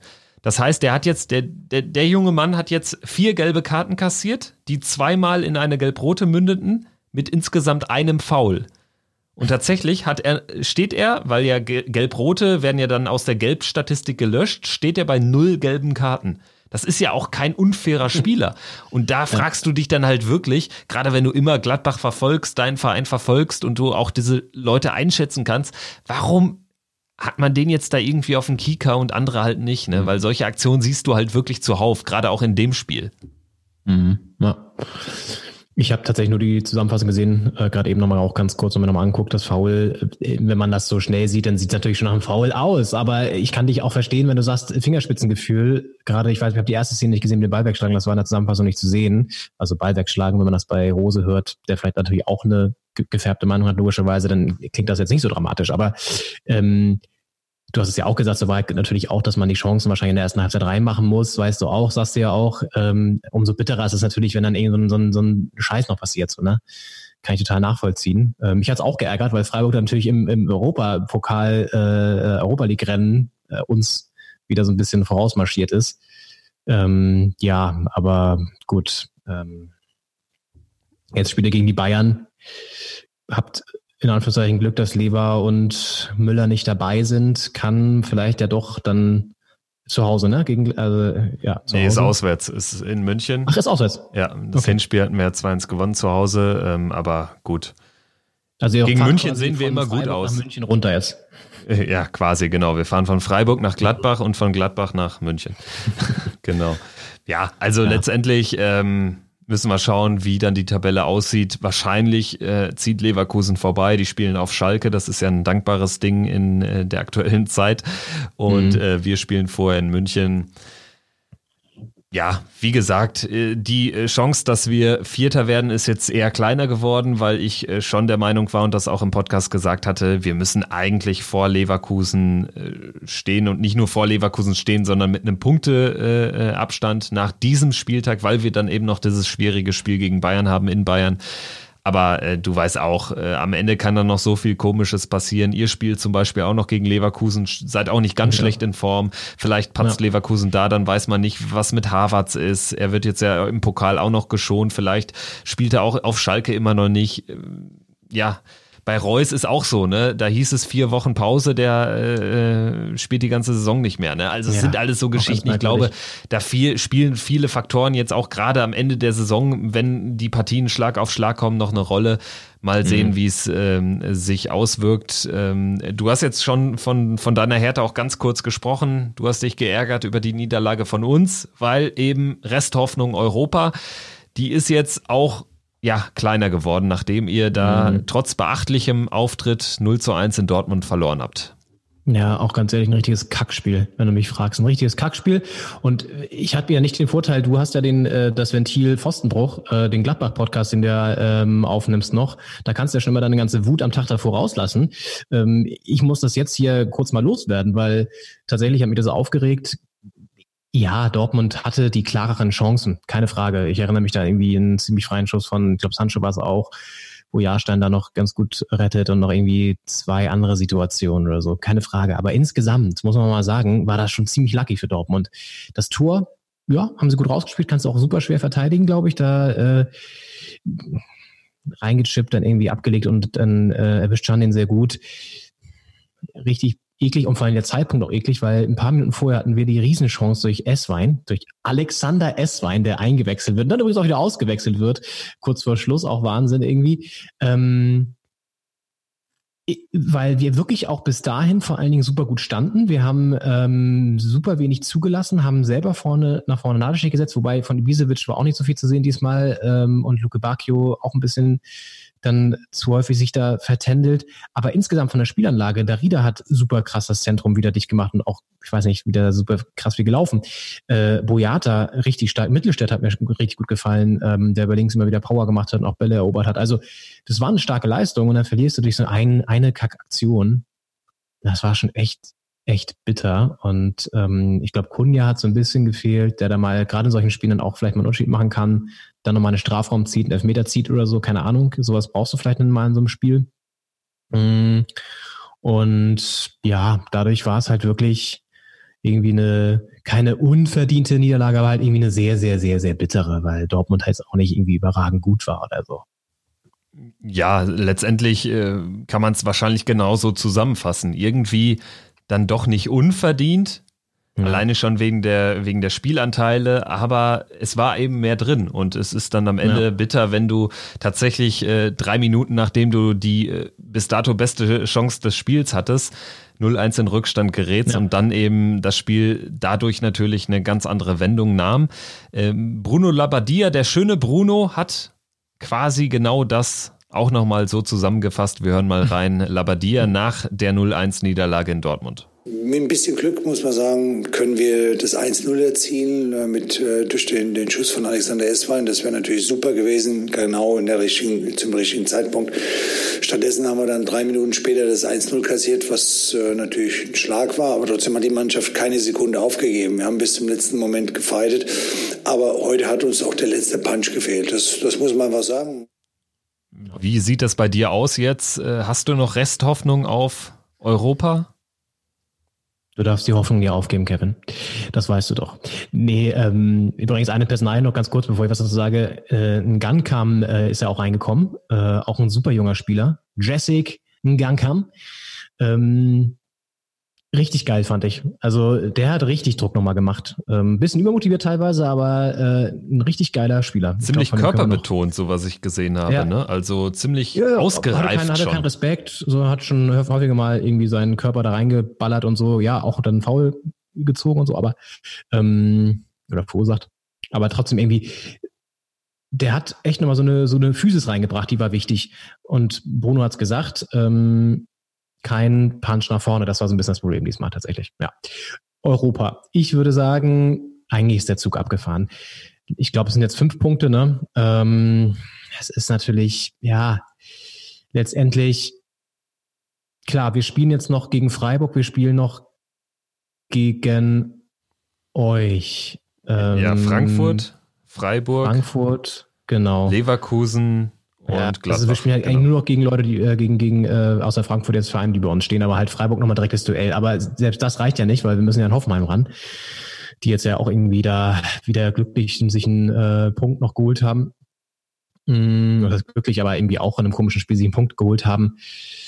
In Unterzahl. Das war nämlich das Ding, deswegen war ich glücklich. Ja, und Wolfsburg würde ich jetzt mal sagen, sind eigentlich so gut wie weg. Sowieso für uns sowieso, aber auch für Platz sieben ja, es wird sau schwer. Also ganz ehrlich, es kann eigentlich nur passieren, wenn wir jetzt gegen Freiburg noch gewinnen, dann habe ich nochmal Hoffnung. Ja, wahrscheinlich, wahrscheinlich äh, wäre es des Guten auch dann ein bisschen zu viel nach, nach einer ja. Chaos-Saison mit vier Trainern.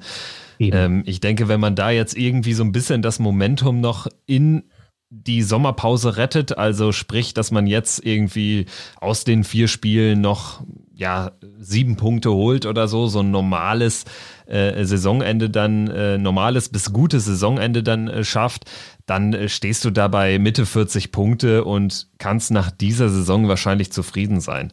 Einstelliger mhm. Tabellenplatz, denke ich, ist durchaus drin, sollte jetzt auch das Ziel sein.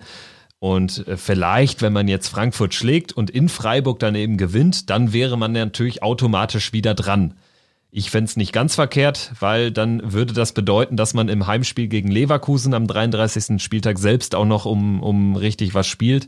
Äh, Wäre dann für unsere Ambition wiederum ganz gut. Aber äh, das nur soweit, äh, ja, also, verbietet also, sich eigentlich auch. Nicht Bitte? Leverkusen, das ist gut übrigens äh, diesmal für euch auch, dass wir Leverkusen nicht am letzten Spieltag haben, weil das verlieren wir in der Regel immer mit sechs Toren oder so. Genau, immer irgendwie 6-2, 5-1, ja. äh, das alles dabei und da habe ich schon häufig auf euch gesetzt. Ja. Aber ich wurde immer enttäuscht. das naja. tut mir echt leid. Wie auch immer, also das war jetzt so ein bisschen der, der Blick Ja. in die obere Hälfte, äh, der Vollständigkeit halber noch erwähnt. Leipzig lässt wieder Punkte liegen zu Hause im dritten Heimspiel in Folge. Äh, nur 1-1 gegen Paderborn hat da die, die, äh, ähm, ja, die Überzahl hat Paderborn genutzt, war lange in Überzahl über eine Stunde und ist dann durch ein Abstaubertor in der 92. zum Ausgleich gekommen. Wahrscheinlich für die Klassenerhaltsambition zu wenig, für Leipzig auch gerade noch genug, um trotz äh, dieses Dämpfers die, den Vorsprung auszubauen auf Leverkusen. Jetzt sind es drei Punkte und das klar bessere Torverhältnis. Wahrscheinlich wird das die Champions League und es entscheidet sich zwischen äh, Gladbach und Leverkusen, wer äh, das vierte Ticket bekommt.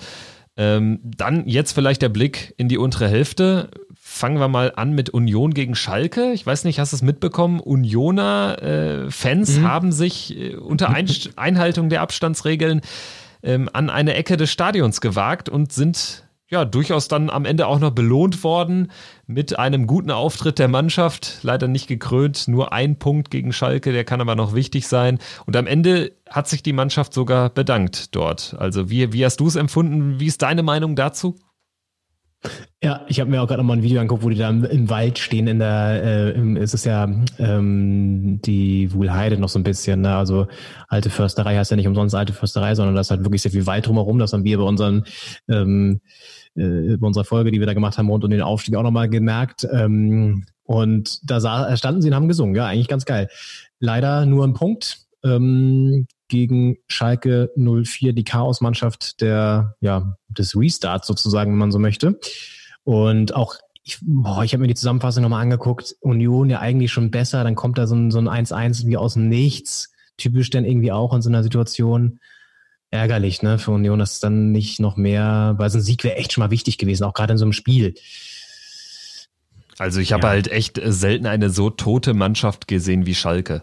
Also nicht tot im Sinne, dass sie nicht kämpfen, aber so so ähm, mittel, mittellos irgendwie. Mhm. Also so so auch ambitionslos, mittellos, sich selbst ergebend. Und das Einzige, was sie wirklich noch reinbringen, ist so eine Grundkomponente Kampf, die Mhm. dann auch David Wagner hinter im Interview erwähnt hat.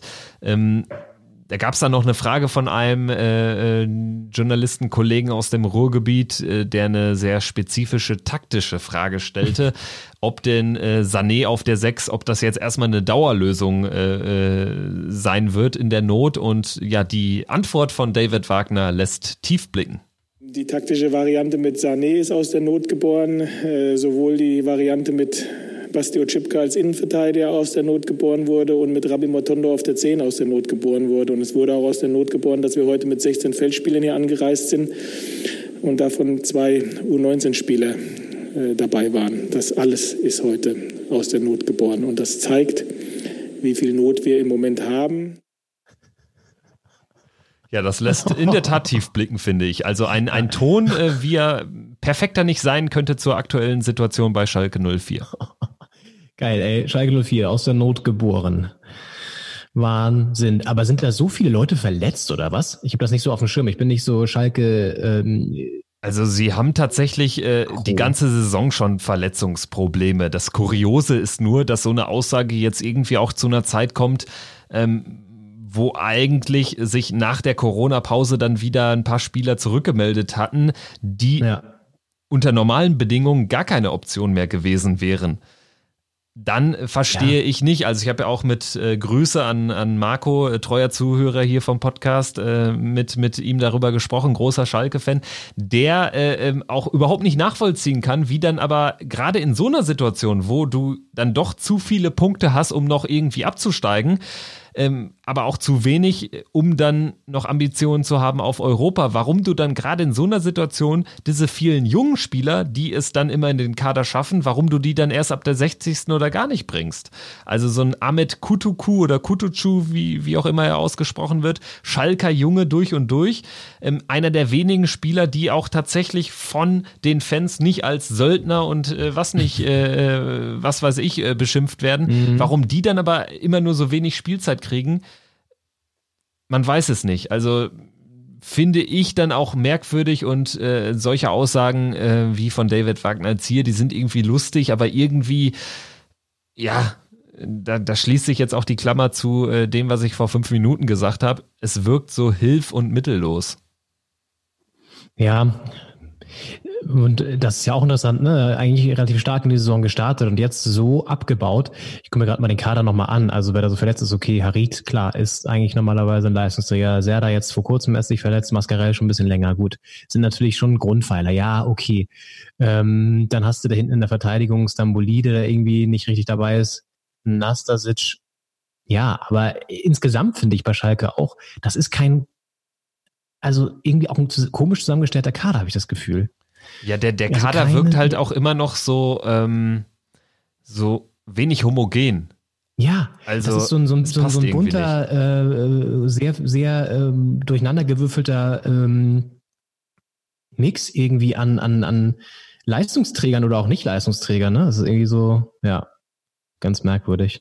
Naja, Dann hast aber du noch diese ganze Torwart-Debatte gehabt und so, also ja. Genau Schalke, das wollte ich auch gerade sagen. Also ja. Schubert Nübel, das ist natürlich auch eine Kiste, die da noch äh, ganz ja. viel Unruhe stiftet. Und Stichwort Unruhe, vielleicht als letztes noch Thema Schalke, da musst du natürlich auch immer auf die äh, Ebene über den Spielern schauen, auf äh, äh, ähm, Präsidentenriege äh, Tönnies, der sich jetzt auch durchaus den ein oder anderen Patzer erlaubt hat und ja. natürlich auch jetzt äh, Peter Peters, dann nach 27 Jahren auch aufgehört im Sportvorstand.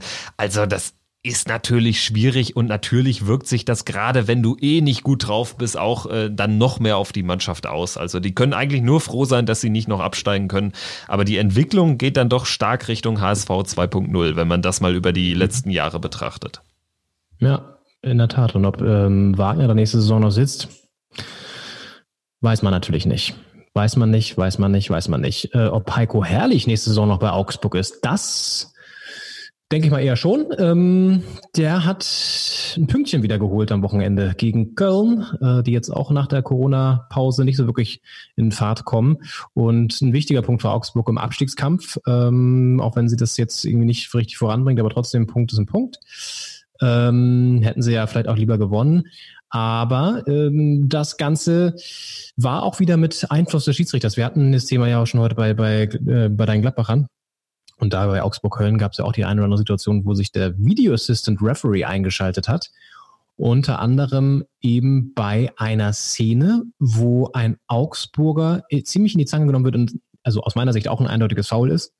Ähm, und der, diese Szene wird sogar sich angeschaut aus Köln oder in Köln im Keller und es wird gesagt, kein Elfmeter. Da frage ich mich aber wirklich auch, wie kann man zu dem Schluss kommen? Ja, genau. Und äh, das hat ja dann auch Heiko Herrlich so erzürnt, äh, weil äh, man, man kann es wirklich nicht nachvollziehen. Ich finde nämlich nee. auch, wenn du auf dem Platz im, in Realgeschwindigkeit so eine Szene hast, ist super schwer zu bewerten. Auch ja. äh, gerade dann aus der Position, wo du dann als Schiedsrichter bist. Du hast dann auch nicht diese perfekte Ansicht, die wir dann äh, in Slow Motion als Zuschauer nochmal bekommen. Das ist schon schwierig. Ich verstehe halt wirklich nicht, wieso ein Foul, für mich ist es ein klares Foul in Zeiten des VAR nicht gegeben werden kann. Ähm, ebenso unverständlich ist aber auch ein bisschen die, was heißt, unverständlich ist sie vielleicht gar nicht. Sie ist emotional, sie zeigt aber auch, dass sich Her Heiko Herrlich irgendwie nicht immer so ganz äh, äh, klar ist, was er da gerade ähm, ja, für Worte findet. Äh, Stichwort, äh, worum ging es da noch? Um sein Einkaufen mit, mit Zahnpasta und Handcreme, genau. Jetzt, Hautcreme, Hautcreme, Zahnpasta genau. und Hautcreme, genau. Äh, ja. Äh, Zahnpasta und Hautcreme und jetzt ja, gibt es innerhalb von vier Wochen den nächsten Herrlich Kracher, Heiko Herrlich im Interview mit Jessica Lippertz bei Sky. Ein klarerer Elfmeter gibt es gar nicht. Der trifft ihn am Fuß, der eine und der andere hält ihn, drückt ihn am Arm runter. Also ich weiß wirklich nicht, was noch passieren muss. Da können wir wirklich aufhören mit, mit Videokeller. Das ist ein Skandal. Sowas ist ein Skandal. Äh, das kann nicht sein. Es geht hier um die Klasse zu halten. Da sitzt einer, äh, ja, komm, der dann 30 Kilometer weg von Köln lebt. Das ist natürlich der Kracher am Ende, als er da ja, so ein bisschen die, die äh, den Wohnort von, von Guido Winkmann äh, dann noch mit reinnimmt, der aber auch, ich meine, gestern bei Sky 90 haben sie noch einen kleinen Faktencheck gemacht und haben gesagt, also es sind dann doch 80 Kilometer bis äh, Kerken zum Geburtsort. Saß Winkmann in seinem eigenen Keller oder in Köln im Keller?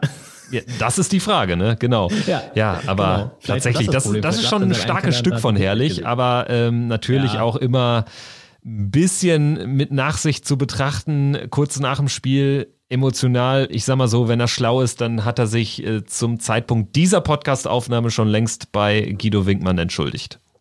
Ja, natürlich. Ähm, und man kann es auch verstehen, dass er irgendwie äh, verbittert ist oder äh, enttäuscht ist, frustriert ist. Wenn, wenn man die Szene sich nochmal anguckt, ist es halt einfach wirklich ein Elfmeter. Und das ist eben das Ding. Ich meine, was gucken die sich da an? Was, und das würde ich, würde ich gerne mal sehen. Wie gucken sich die solche Szenen an?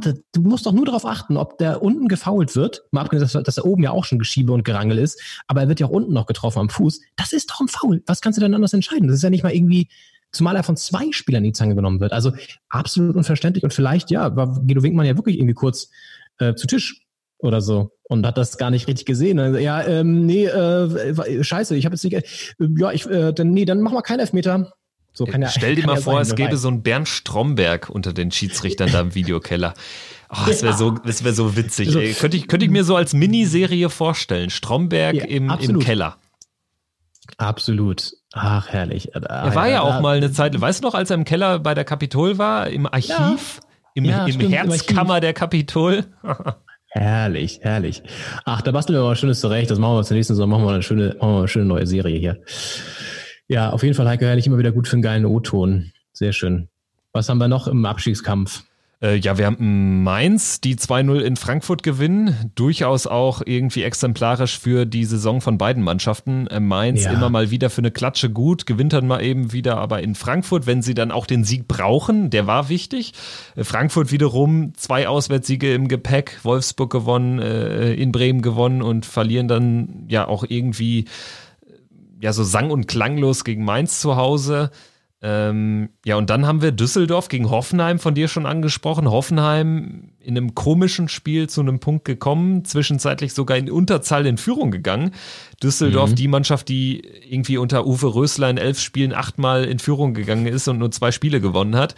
Äh, also die könnten schon längst aus dem Gröbsten raus sein, sind es aber nicht, sind auf Rang 16 und ja, sind drei Punkte jetzt vor Werder Bremen. Am Ende muss man sagen, Düsseldorf, vielleicht war der Punkt dann doch sogar noch richtig wichtig. Und für Bremen umso bitterer, dass sie gegen Wolfsburg spät verlieren, 0-1, haben jetzt drei Punkte Rückstand und eben das schlechtere Torverhältnis. Das heißt, sie sind nicht mehr in Schlagdistanz. Mhm. Und das kann sich am Ende dann äh, ja als ganz fatal erweisen. Ja, ganz kurz genau, bevor wir nochmal auf Bremen eingehen. Ähm, was war das da bitte für eine rote Karte? Da war doch auch der Video Assistant Referee wieder am Start, oder? Und hat er Ja, stimmt, äh, stimmt. entschieden. Stimmt, das war ja ein ganz mysteriöses Ding. Äh, Kan Ayhan hat quasi ein, eine Ausholbewegung mit dem Ellenbogen von Florian Hübner dankend angenommen und Ja, Also das ich- angesehen, ich hab das ja Gefühl, mal es- es- es das war- war ja eher nur die Hand oder so oder der Arm. Das war ja nicht mal irgendwie es brutal. war Das nicht seine. Absicht, glaube ich nicht. Also nie im Leben. Das ist Nee. Wirklich, und dann wird halt entschieden, ja, keine klare Fehlentscheidung, weil es gibt irgendwie 0,1 Promille Wahrscheinlichkeit, dass es doch Absicht war. Also ich komme da auch auf keinen grünen Zweig. Ja, auf jeden Fall sehr merkwürdig. Und vor allem das Geile bei Hübner ist ja auch, der hat irgendwie in 112 Spielen oder 113 Bundesligaspielen keinen einzigen Platzverweis kassiert. Dann im 113. gelb-rot und jetzt glatt-rot im 114. oder so. Ach so, das wusste ich gar nicht, aber das ist natürlich äh, quasi ja so ein bisschen Alassane Player mäßig. Eigentlich ein Ja, fairer genau. Typ und dann irgendwie ja zur falschen Zeit am falschen Ort auf dem Ja, Platz. genau. Sobald im Strafraum. Ja. Und Düsseldorf irgendwie, die, die haben unter Rösler echt, ich glaube, super viel unentschieden auch gespielt, ne? Ja, also Wenn immer so- sie, sie haben jetzt ja auch selten verloren. Das gehört ja auch zu weit dazu. Ich glaube Mhm. sogar nur gegen Bayern und gegen Gladbach, ähm, aber auch eben nur zwei Spiele gewonnen. Dann kommst du eben nicht raus, aber klar, du kannst jetzt auch immer das Glas halb leer sehen, aber ich glaube, nach diesem Wochenende sind sie da unten im Vergleich zu Bremen relativ glücklich dann noch rausgegangen. Äh, Zu dem Zeitpunkt, wo sie gegen Hoffenheim 2-2 spielen, äh, ja, da musste man damit rechnen, dass von Bremen punktetechnisch was kommt, dass sie vielleicht sogar gegen Wolfsburg gewinnen. Ist nicht äh, eingetreten. Im Gegenteil, sie verlieren sogar 0-1 und das macht natürlich die Sache jetzt für Bremen echt nochmal ein bisschen komplizierter. Das hat auch äh, Florian Kofeld nach dem Spiel in der Pressekonferenz gesagt. Was mir Mut macht nach wie vor ist, hört sich blöd an, aber trotz allem die Tabelle, weil es sind nicht sieben oder acht Punkte auf einen Relegationsplatz, es sind drei Punkte und das schlechtere Torverhältnis. Das müssen wir auch klar mit reinrechnen. Da müssen wir realistisch sein. Aber trotzdem sind es noch vier Spiele und äh, in vier Spielen ist es, ist es möglich, drei Punkte aufzuholen. Das, äh, das macht mir tabellarisch natürlich Mut. Ist so eine Mischung aus Durchhalteparolen und dann doch irgendwie ziemlich äh, geknickt. Also so habe ich ihn wahrgenommen, weil das war, glaube ich, schon Ja. ein Downer, das späte 0-1. Das, das war ein Downer. Ich habe das Spiel mir dann auch nochmal angeguckt, zweite Halbzeit. Erstmal, was ich witzig fand, tatsächlich, es war auch bei Dortmund schon so, du hörst jetzt ja mittlerweile sogar durch die Geisterspiele, wenn es regnet. Du hörst den Regen auf das Stadiondach prasseln. Das ist übrigens auch ein, ein Sound, den kriegst du jetzt nur durch diese Geisterspielatmosphäre. Auch sensationell für alle Naturliebhaber, vielleicht auch ein kleiner Geheimtipp hier von der Doppelspitze. Wenn ihr Bock drauf habt, einfach mal einschalten, wenn es regnet. Man hört es prasseln. Und das Spiel lief richtig bitter für Bremen, gerade in der zweiten Halbzeit, ähm, weil Wolfsburg jetzt auch nicht überragend war. Ne? Und dann machen sie da eine Flanke auch richtig schlecht verteidigt von Bremen in dem Fall leider, nicht richtig rausgerückt, kommt die Flanke rein, Wechhorst hält seinen Schädel dahin und äh, dann steht es 1-0. Und danach kam dann von Bremen auch wirklich nicht mehr viel nach vorne. Ne? Also auch, das war so richtig so ein verzweifeltes Anrennen. Ah, kann man schon Mitleid haben mit, mit einem Kofeld. Ähm, ich habe ja die Bremer ja sogar über den Strich getippt letztes Mal. Ob das ja noch eintritt, boah, angesichts des Restprogramms fraglich, fraglich, fraglich. Also Ja, ich glaube, das Problem ist, dass sie eben unter den vier Gegnern auch noch Bayern haben. Ne? Also klar, Düsseldorf spielt jetzt gegen Dortmund und Leipzig.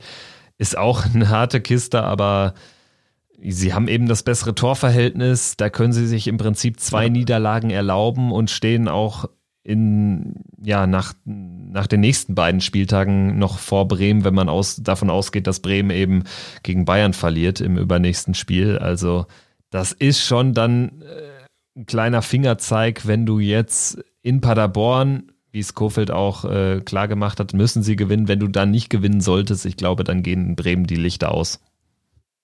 Das ist schon bitter, ne? Und dann hast du Bremen in der zweiten Liga. Also, ja, ich wollte gerade sagen, bei Paderborn ist jetzt ja auch nicht so easy. Ich meine, die äh, äh, holen dann Punkte in Leipzig. Die sind ja auch noch nicht so, dass sie sagen, wir geben hier alles auf. Also dann musst du die auch erstmal schlagen. Dann kommen die Bayern, genau. Und dann, da werden sie eh nichts holen, leider. Das ist jetzt, äh, auch wenn ich sowas nicht mag, schon vor solchen Spielen zu sagen, ja, gegen Bayern werden sie eh nichts holen. Aber äh, de facto wird es wahrscheinlich so sein. Ähm, wenn du es natürlich angesichts der Glas voll, Glas halb leer Diskussion so betrachtest, haben sie natürlich dann gegen Mainz nochmal die Chance, aber die sind da wahrscheinlich dann auch schon ein bisschen weiter weg. Ja, naja, ich glaube, es ich ist- glaube, das Doofe ja. ist halt, dass du dann, wenn du gegen Mainz, also da werden sie noch nicht abgestiegen sein, weil eben Düsseldorf wird die nächsten beiden Spiele, wenn es sehr gut läuft, einen Punkt holen gegen, gegen Dortmund und Leipzig. Wahrscheinlich werden sie beide verlieren. Das heißt, selbst wenn Bremen ähm, nur einen Punkt holt in Paderborn, dann wären es zwei Punkte Rückstand.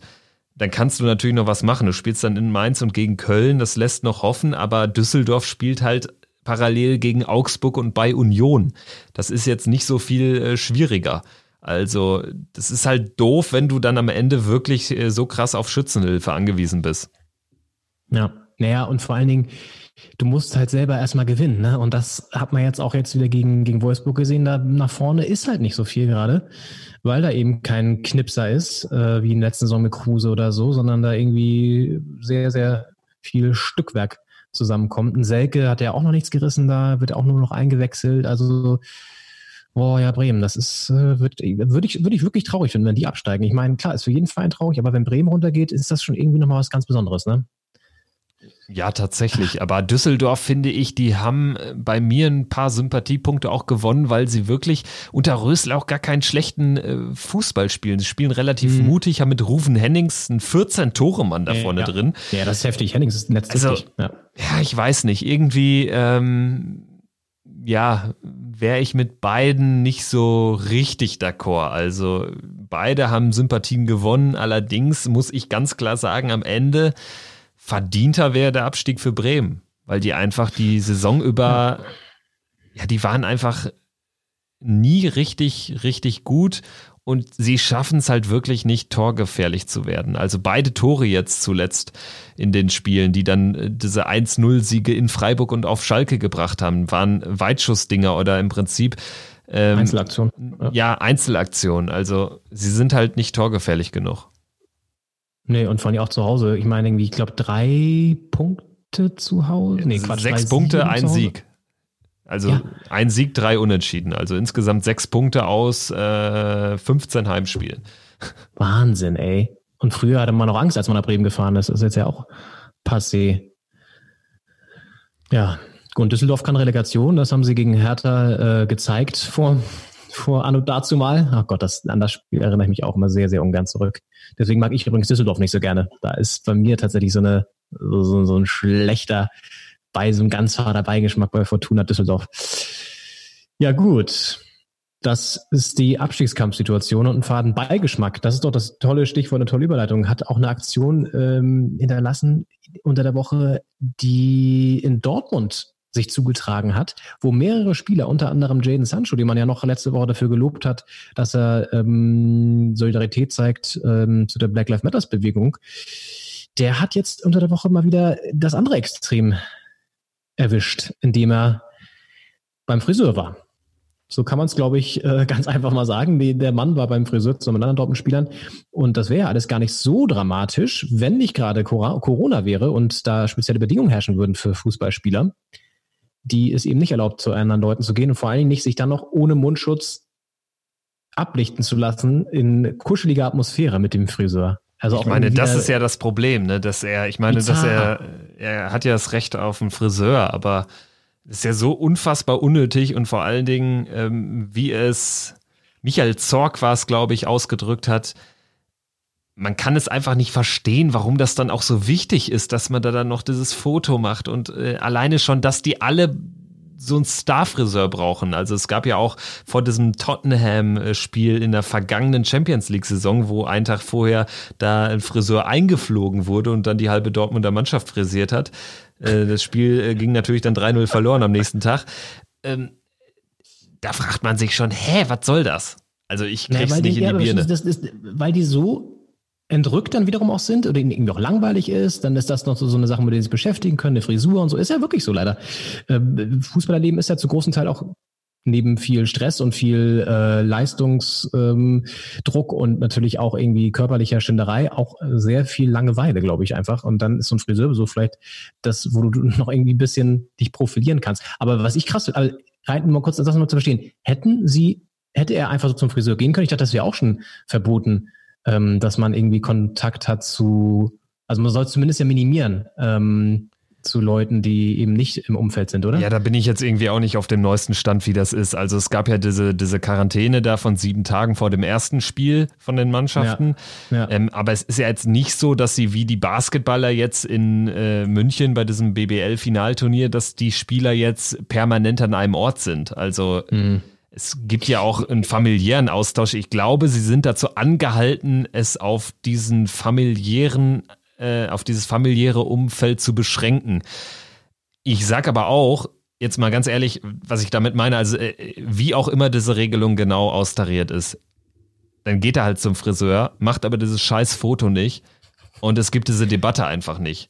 Macht ja. vor allen Dingen da das Foto auch nicht ohne Mundschutz. Also das ist ja auch wirklich so so dümmlich. Und dann in, in letzter Instanz äh, äh, ähm, regt er sich auf Twitter darüber, über die Strafe der DFL auf und äh, liked dann einen Tweet von einem, der darauf geantwortet hat, äh, nach dem Motto, äh, ja, für die Rassismus-Sache wurde Sancho nicht bestraft, aber jetzt äh, kriegst du eine Strafe, weil du beim Friseur warst. Also so nach dem Motto, als wäre es irgendwie eine Lynchjustiz. Also, da ja, merkst du einfach, der Junge, der Junge ist 20 und äh, denkt auch von 12 bis mittags. Ja, genau. Und da hat äh, Emre Can ja ganz gut auf reagiert und gesagt, das darf er sich nicht erlauben, das soll er mal bitteschön, äh, da muss man ihn nochmal in die Hand nehmen, so mehr oder weniger, das muss man ihm nochmal sagen, dass er das halt einfach nicht sich erlauben darf. So, wenn er da oben mitspielen möchte, und das will er ja, und er hatte auch die Leistung und auch die, die, die Fähigkeiten total, ähm, sagen wir als jemand, der auch diese Fähigkeiten hat, deswegen können wir das sagen. Ähm, nein, aber dann, dann gehört auch ein Charakter dazu, der das eben begleitet. Und was ich noch gelesen habe, Dortmund hat ja sogar angeboten, einen Friseur kommen zu lassen aus Vereinsgelände oder wie auch immer. Und ähm, damit das er nicht irgendwie da äh, hinwischen an, nee, aber er wollte zu diesem speziellen Friseur. Und das war nicht mal Udo Walz. Und das hat mich enttäuscht. Ja, zu Recht, ne? Also irgendwie ein bisschen enttäuschend die ganze Nummer von vorne bis hinten und äh, ja, aufgegriffen wurde das Ganze natürlich nicht nur in den Boulevardmedien, sondern auch in Webers philosophischem Einwurf, den ihr jetzt hört. Webers philosophischer Einwurf. Seitdem der Ball wieder rollt, hat etwas Neues im Fußball Einzug gehalten von außen diktierte Regeln. War der Sport bisher ein geschlossenes System inklusive eigener Gerichtsbarkeit, erfährt er nun eine ungekannte Verantwortung vor der gesamten Gesellschaft. Ein umfangreicher Katalog wurde erstellt, der das Leben der Spieler auf und abseits des Platzes bis ins Detail reguliert. Es gilt für die Akteure erstmals, die neuen Maßnahmen nicht auf ihre Sinnhaftigkeit hin zu untersuchen, sondern sie umzusetzen, weil die einzige Alternative dazu ein Abbruch der Spielzeit wäre. Es war zu hören, dass die Spieler so intensiv auf Infektionen getestet würden, dass auf die übrigen Regeln wie das Bedecken von Mund und Nase oder den Sicherheitsabstand zwischen den Ersatzspielern verzichtet werden könne. Zumal, so eine andere Stimme, Infektionen bei so gut trainierten, gesunden jungen Menschen ohnehin kaum eine Gefahr darstellten. Es sind vereinzelte Wortbeiträge. Die meisten lehnten in Interviews einen Kommentar des Maßnahmenkataloges ab. Doch man spürt eine innere Abwehr gegen diese neue Abhängigkeit. Der Fußball erweckt den Eindruck eines Mit-30ers, den die Wellen des Lebens in einem Sturm zurück ins Elternhaus getragen haben und der nun lernen muss, mit Einschränkungen zu leben, aus denen er sich längst emanzipiert glaubte. Der Fußball, der bisher allzu losgelöst von der Gesellschaft seiner Sonderrolle frönte, steigt in die tiefste Sphäre der Arbeitswelt hinab. Das Hinnehmen als unsinnig empfundener Regeln aus reiner Existenzangst entstammt den prekären Beschäftigungsverhältnissen. Dass die skandalträchtige Finanzblase des Sports nun diese Angst kennenlernt, kann Verschiedenes bewirken. Führt die Krise zu einer Annäherung von Volk und Fußball? Oder können aus der breit wahrgenommenen Oberfläche des Sports wenigstens Wegmarken erarbeitet werden, bei welchem Verhältnis aus Selbst- und Fremdbestimmung sich am besten arbeiten lässt? In einem radikal sich verändernden und zwischen lovely und lousy Jobs sich polarisierenden Arbeitsmarkt mitsamt New Work und agilem Management könnten gerade der Fußball und eine Viruskrise für neue Impulse sorgen. Herausragend. Also äh, am Ende, du wirst dich nicht wundern, welchen Abschnitt ich wieder am meisten gefeiert habe. Das ist Ja, nicht ganz wenn ich deine. Gesichts-, deine Gesichtsmiene hier richtig interpretiere, dann war es natürlich die Stelle mit den Lovely und den Lousy Jobs. Hast du einen Lovely oder hast du einen Lousy Job oder ist es bei dir eine Ähm, Kombination? Das habe ich auch. Ich wollte Henning nochmal fragen oder äh, Paul Weber, ähm, wie er das denn definiert, was jetzt ein Lovely und ein Lousy Job ist. Das würde mich mal interessieren tatsächlich. Erst dann kann ich dir die Antwort darauf geben tatsächlich. Ähm, ich würde sagen, Podcasten ist ein Lovely Job. Vor allen Dingen mit dir. Oh, super. Also äh, ich bin da auch tendenziell bei dir. Ja, ja, doch. Es ist eher lovely in den meisten Momenten. Äh, So auch dann, wenn wir hier uns diese 2 Minuten 33 von Paul Weber anhören. Wie immer ein Fest und wie immer sehr gut getroffen. Was Finde ich wir so, ja, gar nicht könnten. Also in, in der Art und Weise mit dem Werf, mit dem Esprit, ähm, diese Situationen immer wieder beschreiben zu können, diesen gesamtgesellschaftlichen Kontext, das ruft doch einiges an Respekt bei mir hervor. Das hast du sehr schön ausgedrückt. Und ich fand auch schön, ähm, der Fußball als spätpubertierender 30-Jähriger oder so, der jetzt nochmal zurückgespült wurde in das Elternhaus, auch sehr schön. Und ähm, klar, er geht natürlich sehr hart ins Gericht ähm, in dem Fall mit dem Fußball, aber er trifft den Kern und äh, es passt ja wirklich wie Arsch auf einmal jetzt diese Aktion von, von äh, Jaden Sancho. Insofern ähm, vielen Dank auch wieder für diese Kolumne, Paul Weber in regelmäßiger Routine. Hört ihr den hier mit seinen philosophischen Einwürfen bei Doppelspitze der Fußball-Podcast? Und wie ich ihn kenne, den Paul Weber, wird er sich diese Woche natürlich auch wieder zwei Spiele angucken, denn er ist auch leidenschaftlicher Fußballfan. Pokal-Halbfinale steht an. Das wusste ich zum Beispiel gar nicht mehr. Schön, dass du es noch aufgeschrieben hast. Äh, Das geht ja alles so turbulent hierzu. Saarbrücken gegen Leverkusen und Bayern gegen Frankfurt. Das sind die Partien. Und damit ist klar, das Finale wird Saarbrücken gegen Frankfurt sein. So, genau. Und Saarbrücken gewinnt, spielt nächstes Jahr in der Europa League und Platz 7 reicht dann eben doch nicht für Europa. Nee, aber mal im Ernst, Ah, das das- ist eigentlich äh, ziemlich schade, dass äh, dieses Spiel Saarbrücken gegen Leverkusen, dieses historische erste Halbfinale eines Viertligisten äh, vor leeren Rängen stattfinden muss. Vor allen Dingen bin ich sehr gespannt auf dieses Bild dann morgen Abend am Dienstag ähm, in so einem kleinen Stadion ohne Zuschauer, in so einem Stadion, wo, wo das eigentlich ja viel näher der Realität entspricht, dass eben so wenig los ist, weil ähm, Saarbrücken, klar, äh, hat jetzt äh, vier Pokalabende, vier historische Pokalabende erlebt, aber äh, im Liga-Alltag Regionalliga West war das Stadion ja meistens auch nur halb, ähm, äh, halb gefüllt, wenn es dagegen ja. Waldorf, Hoffenheim 2 oder äh, den FSV Frankfurt geht. Jetzt geht's gegen Leverkusen und Leverkusens Trainer Peter Bosch hat angekündigt, Harvards erstmal aus äh, Vorsicht äh, noch nicht spielen zu lassen. Bailey wird geschont. Die Frage ist jetzt, ja, stol stolpert er über Saarbrücken oder ähm, wird das ein ganz lockeres Ding, da eben auch die Zuschauerkomponente wegfällt? Wie ist deine Prognose? Ich wollte mir noch mal kurz angucken, wie der Weg jetzt ins Halbfinale war für Saarbrücken. Also sie haben ja in Regensburg geschlagen, 3 zu 2 in der ersten Runde. Dann wieder ein 3 zu 2 gegen den ersten FC Köln. Beides Male in der 90. Minute getroffen. Ach krass. So, dann 5 zu 3 gegen Karlsruhe. Genau, Elfmeterschießen, also relativ trostloses 0-0. Und dann im Elferschießen hat Keeper Daniel Batz einen gehalten. Ach, Batzi ist da hinten drin, stimmt, ich erinnere mich an den Namen. So, und dann auch wieder Elfmeterschießen gegen Fortuna Düsseldorf.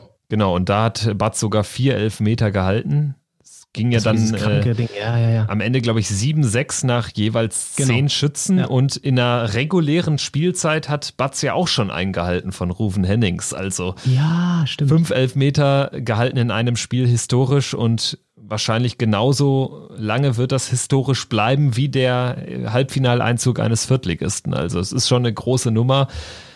Und man stelle sich jetzt mal vor, die schaffen es irgendwie auch, die Partie gegen Leverkusen zumindest lange offen zu halten. Also ich sag mal so, wenn es bis zu 60. 0-0 stehen sollte, dann ähm, wird Leverkusen da auch trotz fehlender Kulisse nervös. Und das wird auch die Chance sein, die ähm, dieser Brücken da hat, dass man das Spiel eben so angeht, als würde man 1-0 führen. Das hat Trainer Lukas Kwasniok gesagt, das ist die Strategie, dass man das Ding verteidigt. Man wird viel Glück brauchen. Aber er sagt auch, es gab äh, jetzt natürlich Gegnerbeobachtungen. Leverkusen Bayern haben sich die äh, Saarbrücker im äh, Quarantänehotel angeschaut. Und die Aussage von Kwasniok überliefert äh, von der deutschen Presseagentur war folgende. Er ist froh, dass wir die Bayern erst im Finale haben. Finde ich, ist eine geile Aussage. Geil. Ja, Lukas Kwasniok ist eigentlich ein super sympathischer Typ eigentlich auch. Der war ja bei Karlsruhe Jena Trainer und ist dann herausgeflogen, beziehungsweise hat er erst das Wunder noch geschafft und die vom Abstieg da gerettet und dann nächste Saison rausgekickt worden. Ah, diese Saison ja sogar, ne? Muss es ja gewesen sein, genau. Ähm, also eigentlich ein ganz cooler, sympathischer Kerl. Äh, es ist ja krass, ich meine, der haben jetzt seit drei Monaten kein Spiel gemacht, also sind ja komplett raus aus der Wettkampfpraxis. Das ist natürlich auch nochmal ein zusätzlicher Nachteil. Dann hast du keine Zuschauer am Rücken. Also bitterer geht's eigentlich nicht. Gut, musst du jetzt so akzeptieren, äh, ist jetzt halt so, kann man nicht ändern. Ähm, sie werden hoffentlich einfach einen geilen Fight abliefern und dann Leverkusen möglichst lange beschäftigen und vielleicht echt, ja, Lucky Punch, 1-0, mein Gott. Ich fand Radetzky jetzt übrigens gegen Bayern auch nicht stark, also der kann auch mal nochmal einen durchlassen. Also der hat bei allen Gegentoren jetzt nicht super auf der Höhe aus, obwohl ich ihn eigentlich normalerweise für einen guten Torhüter halte, aber das, vielleicht ist er ja gerade nicht so richtig in Form. Kleiner Tipp. Ja, Saarbrücken, ja, vielleicht mal einen Fernschuss loslassen. Ähm, ja, und das andere Halbfinale, wollen wir wirklich drüber reden oder es ist. Also im Prinzip äh, bräuchte es da ja fast eine ähnlich große Überraschung wie im ersten ja. Halbfinale, wenn man ehrlich ist.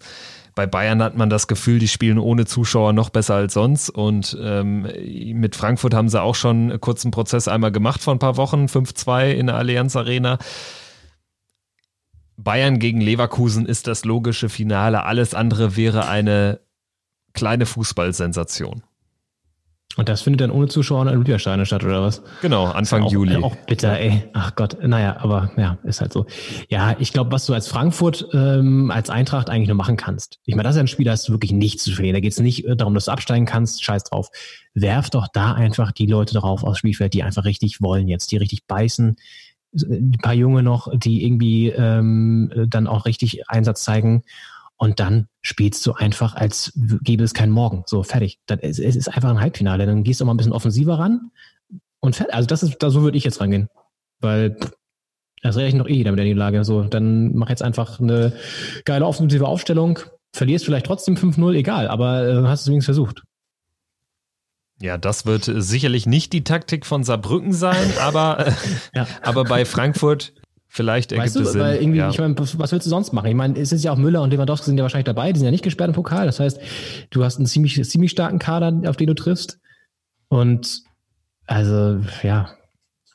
Wir werden das auf jeden Fall beobachten, werden aber ja. natürlich in der nächsten Folge nächste Woche dann doch den Fokus auf die Bundesliga legen, denn die biegt dann in eine weitere englische Woche ein und dann ist ja die Saison auch schon fast vorbei. Dann sind es nur noch ja drei Spiele, die dann auch in relativ äh, kurzer Abfolge äh, gespielt werden und wir hatten ja auch schon angekündigt oder haben uns zumindest den Plan gemacht, dass wir dann in der nächsten Folge die nächsten äh, oder die letzten drei Spieltage mal tippen und parallel den Tabellenrechner laufen lassen, mal schauen, was da dann so rauskommt. Und dann können wir zwei Wochen später das Ganze abgleichen. Ich sag mal so, die Saisonprognose ist natürlich nach dem 31. Spieltag ein bisschen einfacher, als wenn man das im August macht, aber auch da ja. warten sicherlich die ein oder andere Hürde. Ja, das stimmt. Und natürlich werden wir, was wir heute ja auch gemacht haben, nochmal das Thema Rassismus im Fußball aufgreifen. Äh, hoffentlich, wenn alles gut klappt, auch mit einem Interviewpartner oder einer Interviewpartnerin, ähm, um das Ganze noch ein bisschen tiefer dann auch als nur mit unseren beiden Meinungen äh, zu versehen. Und ja, ansonsten, worüber haben wir heute gesprochen? Fingerspitzengefühl bei Schiedsrichtern äh, in Sachen Gladbach, vielleicht aber auch äh, in Sachen Video Assistant Referee äh, wäre wünschenswert. Die Bayern sind so gut wie durch im Meisterschaftskampf, der Kampf um Europa, da ist bei der Hertha sehr wahrscheinlich der Zug abgefahren. Ihr kämpft um Platz vier nach wie vor und unten wird es für Bremen richtig, richtig schwer. Ansonsten wünschen wir uns, dass das Thema Rassismus generell einfach auch ein bisschen breiter und tiefer gehend und länger nachhaltiger in der gesellschaftlichen Debatte stattfindet und vor allem auch im Fußball stattfindet und halten euch dann auf dem Laufenden, wie es da so weitergeht und werden das Thema weiter auf dem Schirm haben. Genau, und wer uns noch nicht äh, folgt in den sozialen Medien, einfach nach Doppelspitze suchen oder bei Instagram Doppelspitze Official, denn es gibt da ja einen zweiten Doppelspitze-Podcast. Ja, und den da solltet ihr natürlich äh, dem richtigen folgen, also Doppelspitze Official. Und natürlich gilt das Ganze auch für die Abspielplattform Spotify, Apple Podcasts. Auch da gerne auf Folgen klicken. Und wer mag, kann natürlich auch und wer ein Apple-Telefon besitzt, kann natürlich auch gerne eine kleine Bewertung hinterlassen oder zumindest ein paar Sterne, am besten vier oder fünf ein paar Sterne. Das ist noch eine gute, da muss ich eine kurze Sache noch hinten raus erzählen, weil du hast Instagram angesprochen, da kriegen wir sogar jetzt mittlerweile ähm, Direct Messages, habe ich vorhin noch eine bekommen von äh, Kräuterknobi Scharf heißt der User, ähm, der mir nochmal, das habe ich auch schon vorher gesehen, ein sensationelles Bild und das auch ein schöner Rausgeher zum Abschluss äh, geschickt hat. Lothar Matthäus. Lothar Matthäus äh, trifft ja auch äh, nicht nur rhetorisch meistens ins Schwarze, sondern auch stylisch. Und es gibt Aufnahmen aus dem Sky Studio, wo Lothar Matthäus, falls du noch gesehen hast, ich schick's dir gleich nochmal, Schuhe trägt. Ich sag mal so, ähm, die scheinen in einen Farbeimer gefallen zu sein, wo sechs, sieben verschiedene Farben zueinander äh, gefunden haben und dann sich an Lothars Fuß schmiegen. Es ist etwas peinlich für sein Alter, würde ich sagen. Ja, 59 Jahre und 59 Farben auf dem Schuh, so kann man zusammenfassen. ähm, ich muss gestehen, ich habe direkt mal geguckt, äh, äh, was sind das für Teile? Also man hat ja gesehen Puma, dann habe ich mal äh, äh, gegoogelt und man äh, findet sie relativ schnell auf der Website, kosten irgendwie 113 Euro oder so. Äh, guter Sneaker und wird mir jetzt ja ziemlich häufig vorgeschlagen. Also da, äh, wenn ich da jetzt auf irgendwelchen äh, Seiten bin, dann wird mir da tatsächlich dann immer häufig äh, seit gestern Nachmittag so ein Pop-up-Fenster ins Blickfeld geschoben mit genau diesen Schuhen und noch anderen äh, Farbeimer-Skandelchen. Sehr schön. Da sehe ich doch schon den nächsten philosophischen Einwurf von äh, Paul Weber äh, zum Thema Schuhe und Mode im großen Kosmos Fußball auf uns zurollen. Den kann er, das kann er, können wir mal eigentlich stecken, dass er das vielleicht mal aufgreift. Das ist doch mal, ist doch mal ganz interessant. In diesem Sinne, das war Doppelspitze der Fußball-Podcast nach dem 30. Spieltag in der Bundesliga vor dem Pokal-Halbfinale und äh, ja vor dem absoluten Finale Furioso Fragezeichen in der Fußball-Bundesliga. Leon und Kevin sagen Tschüss, wir melden uns nächste Woche. Bis dahin, ciao. Ciao. Es ist doch eine Frechheit, was der pfeift. Nur für eine Richtung. Gelbe Karten für uns, rote Karten für uns. Der Freistoß, der keiner war, der pfeift doch alles gegen uns.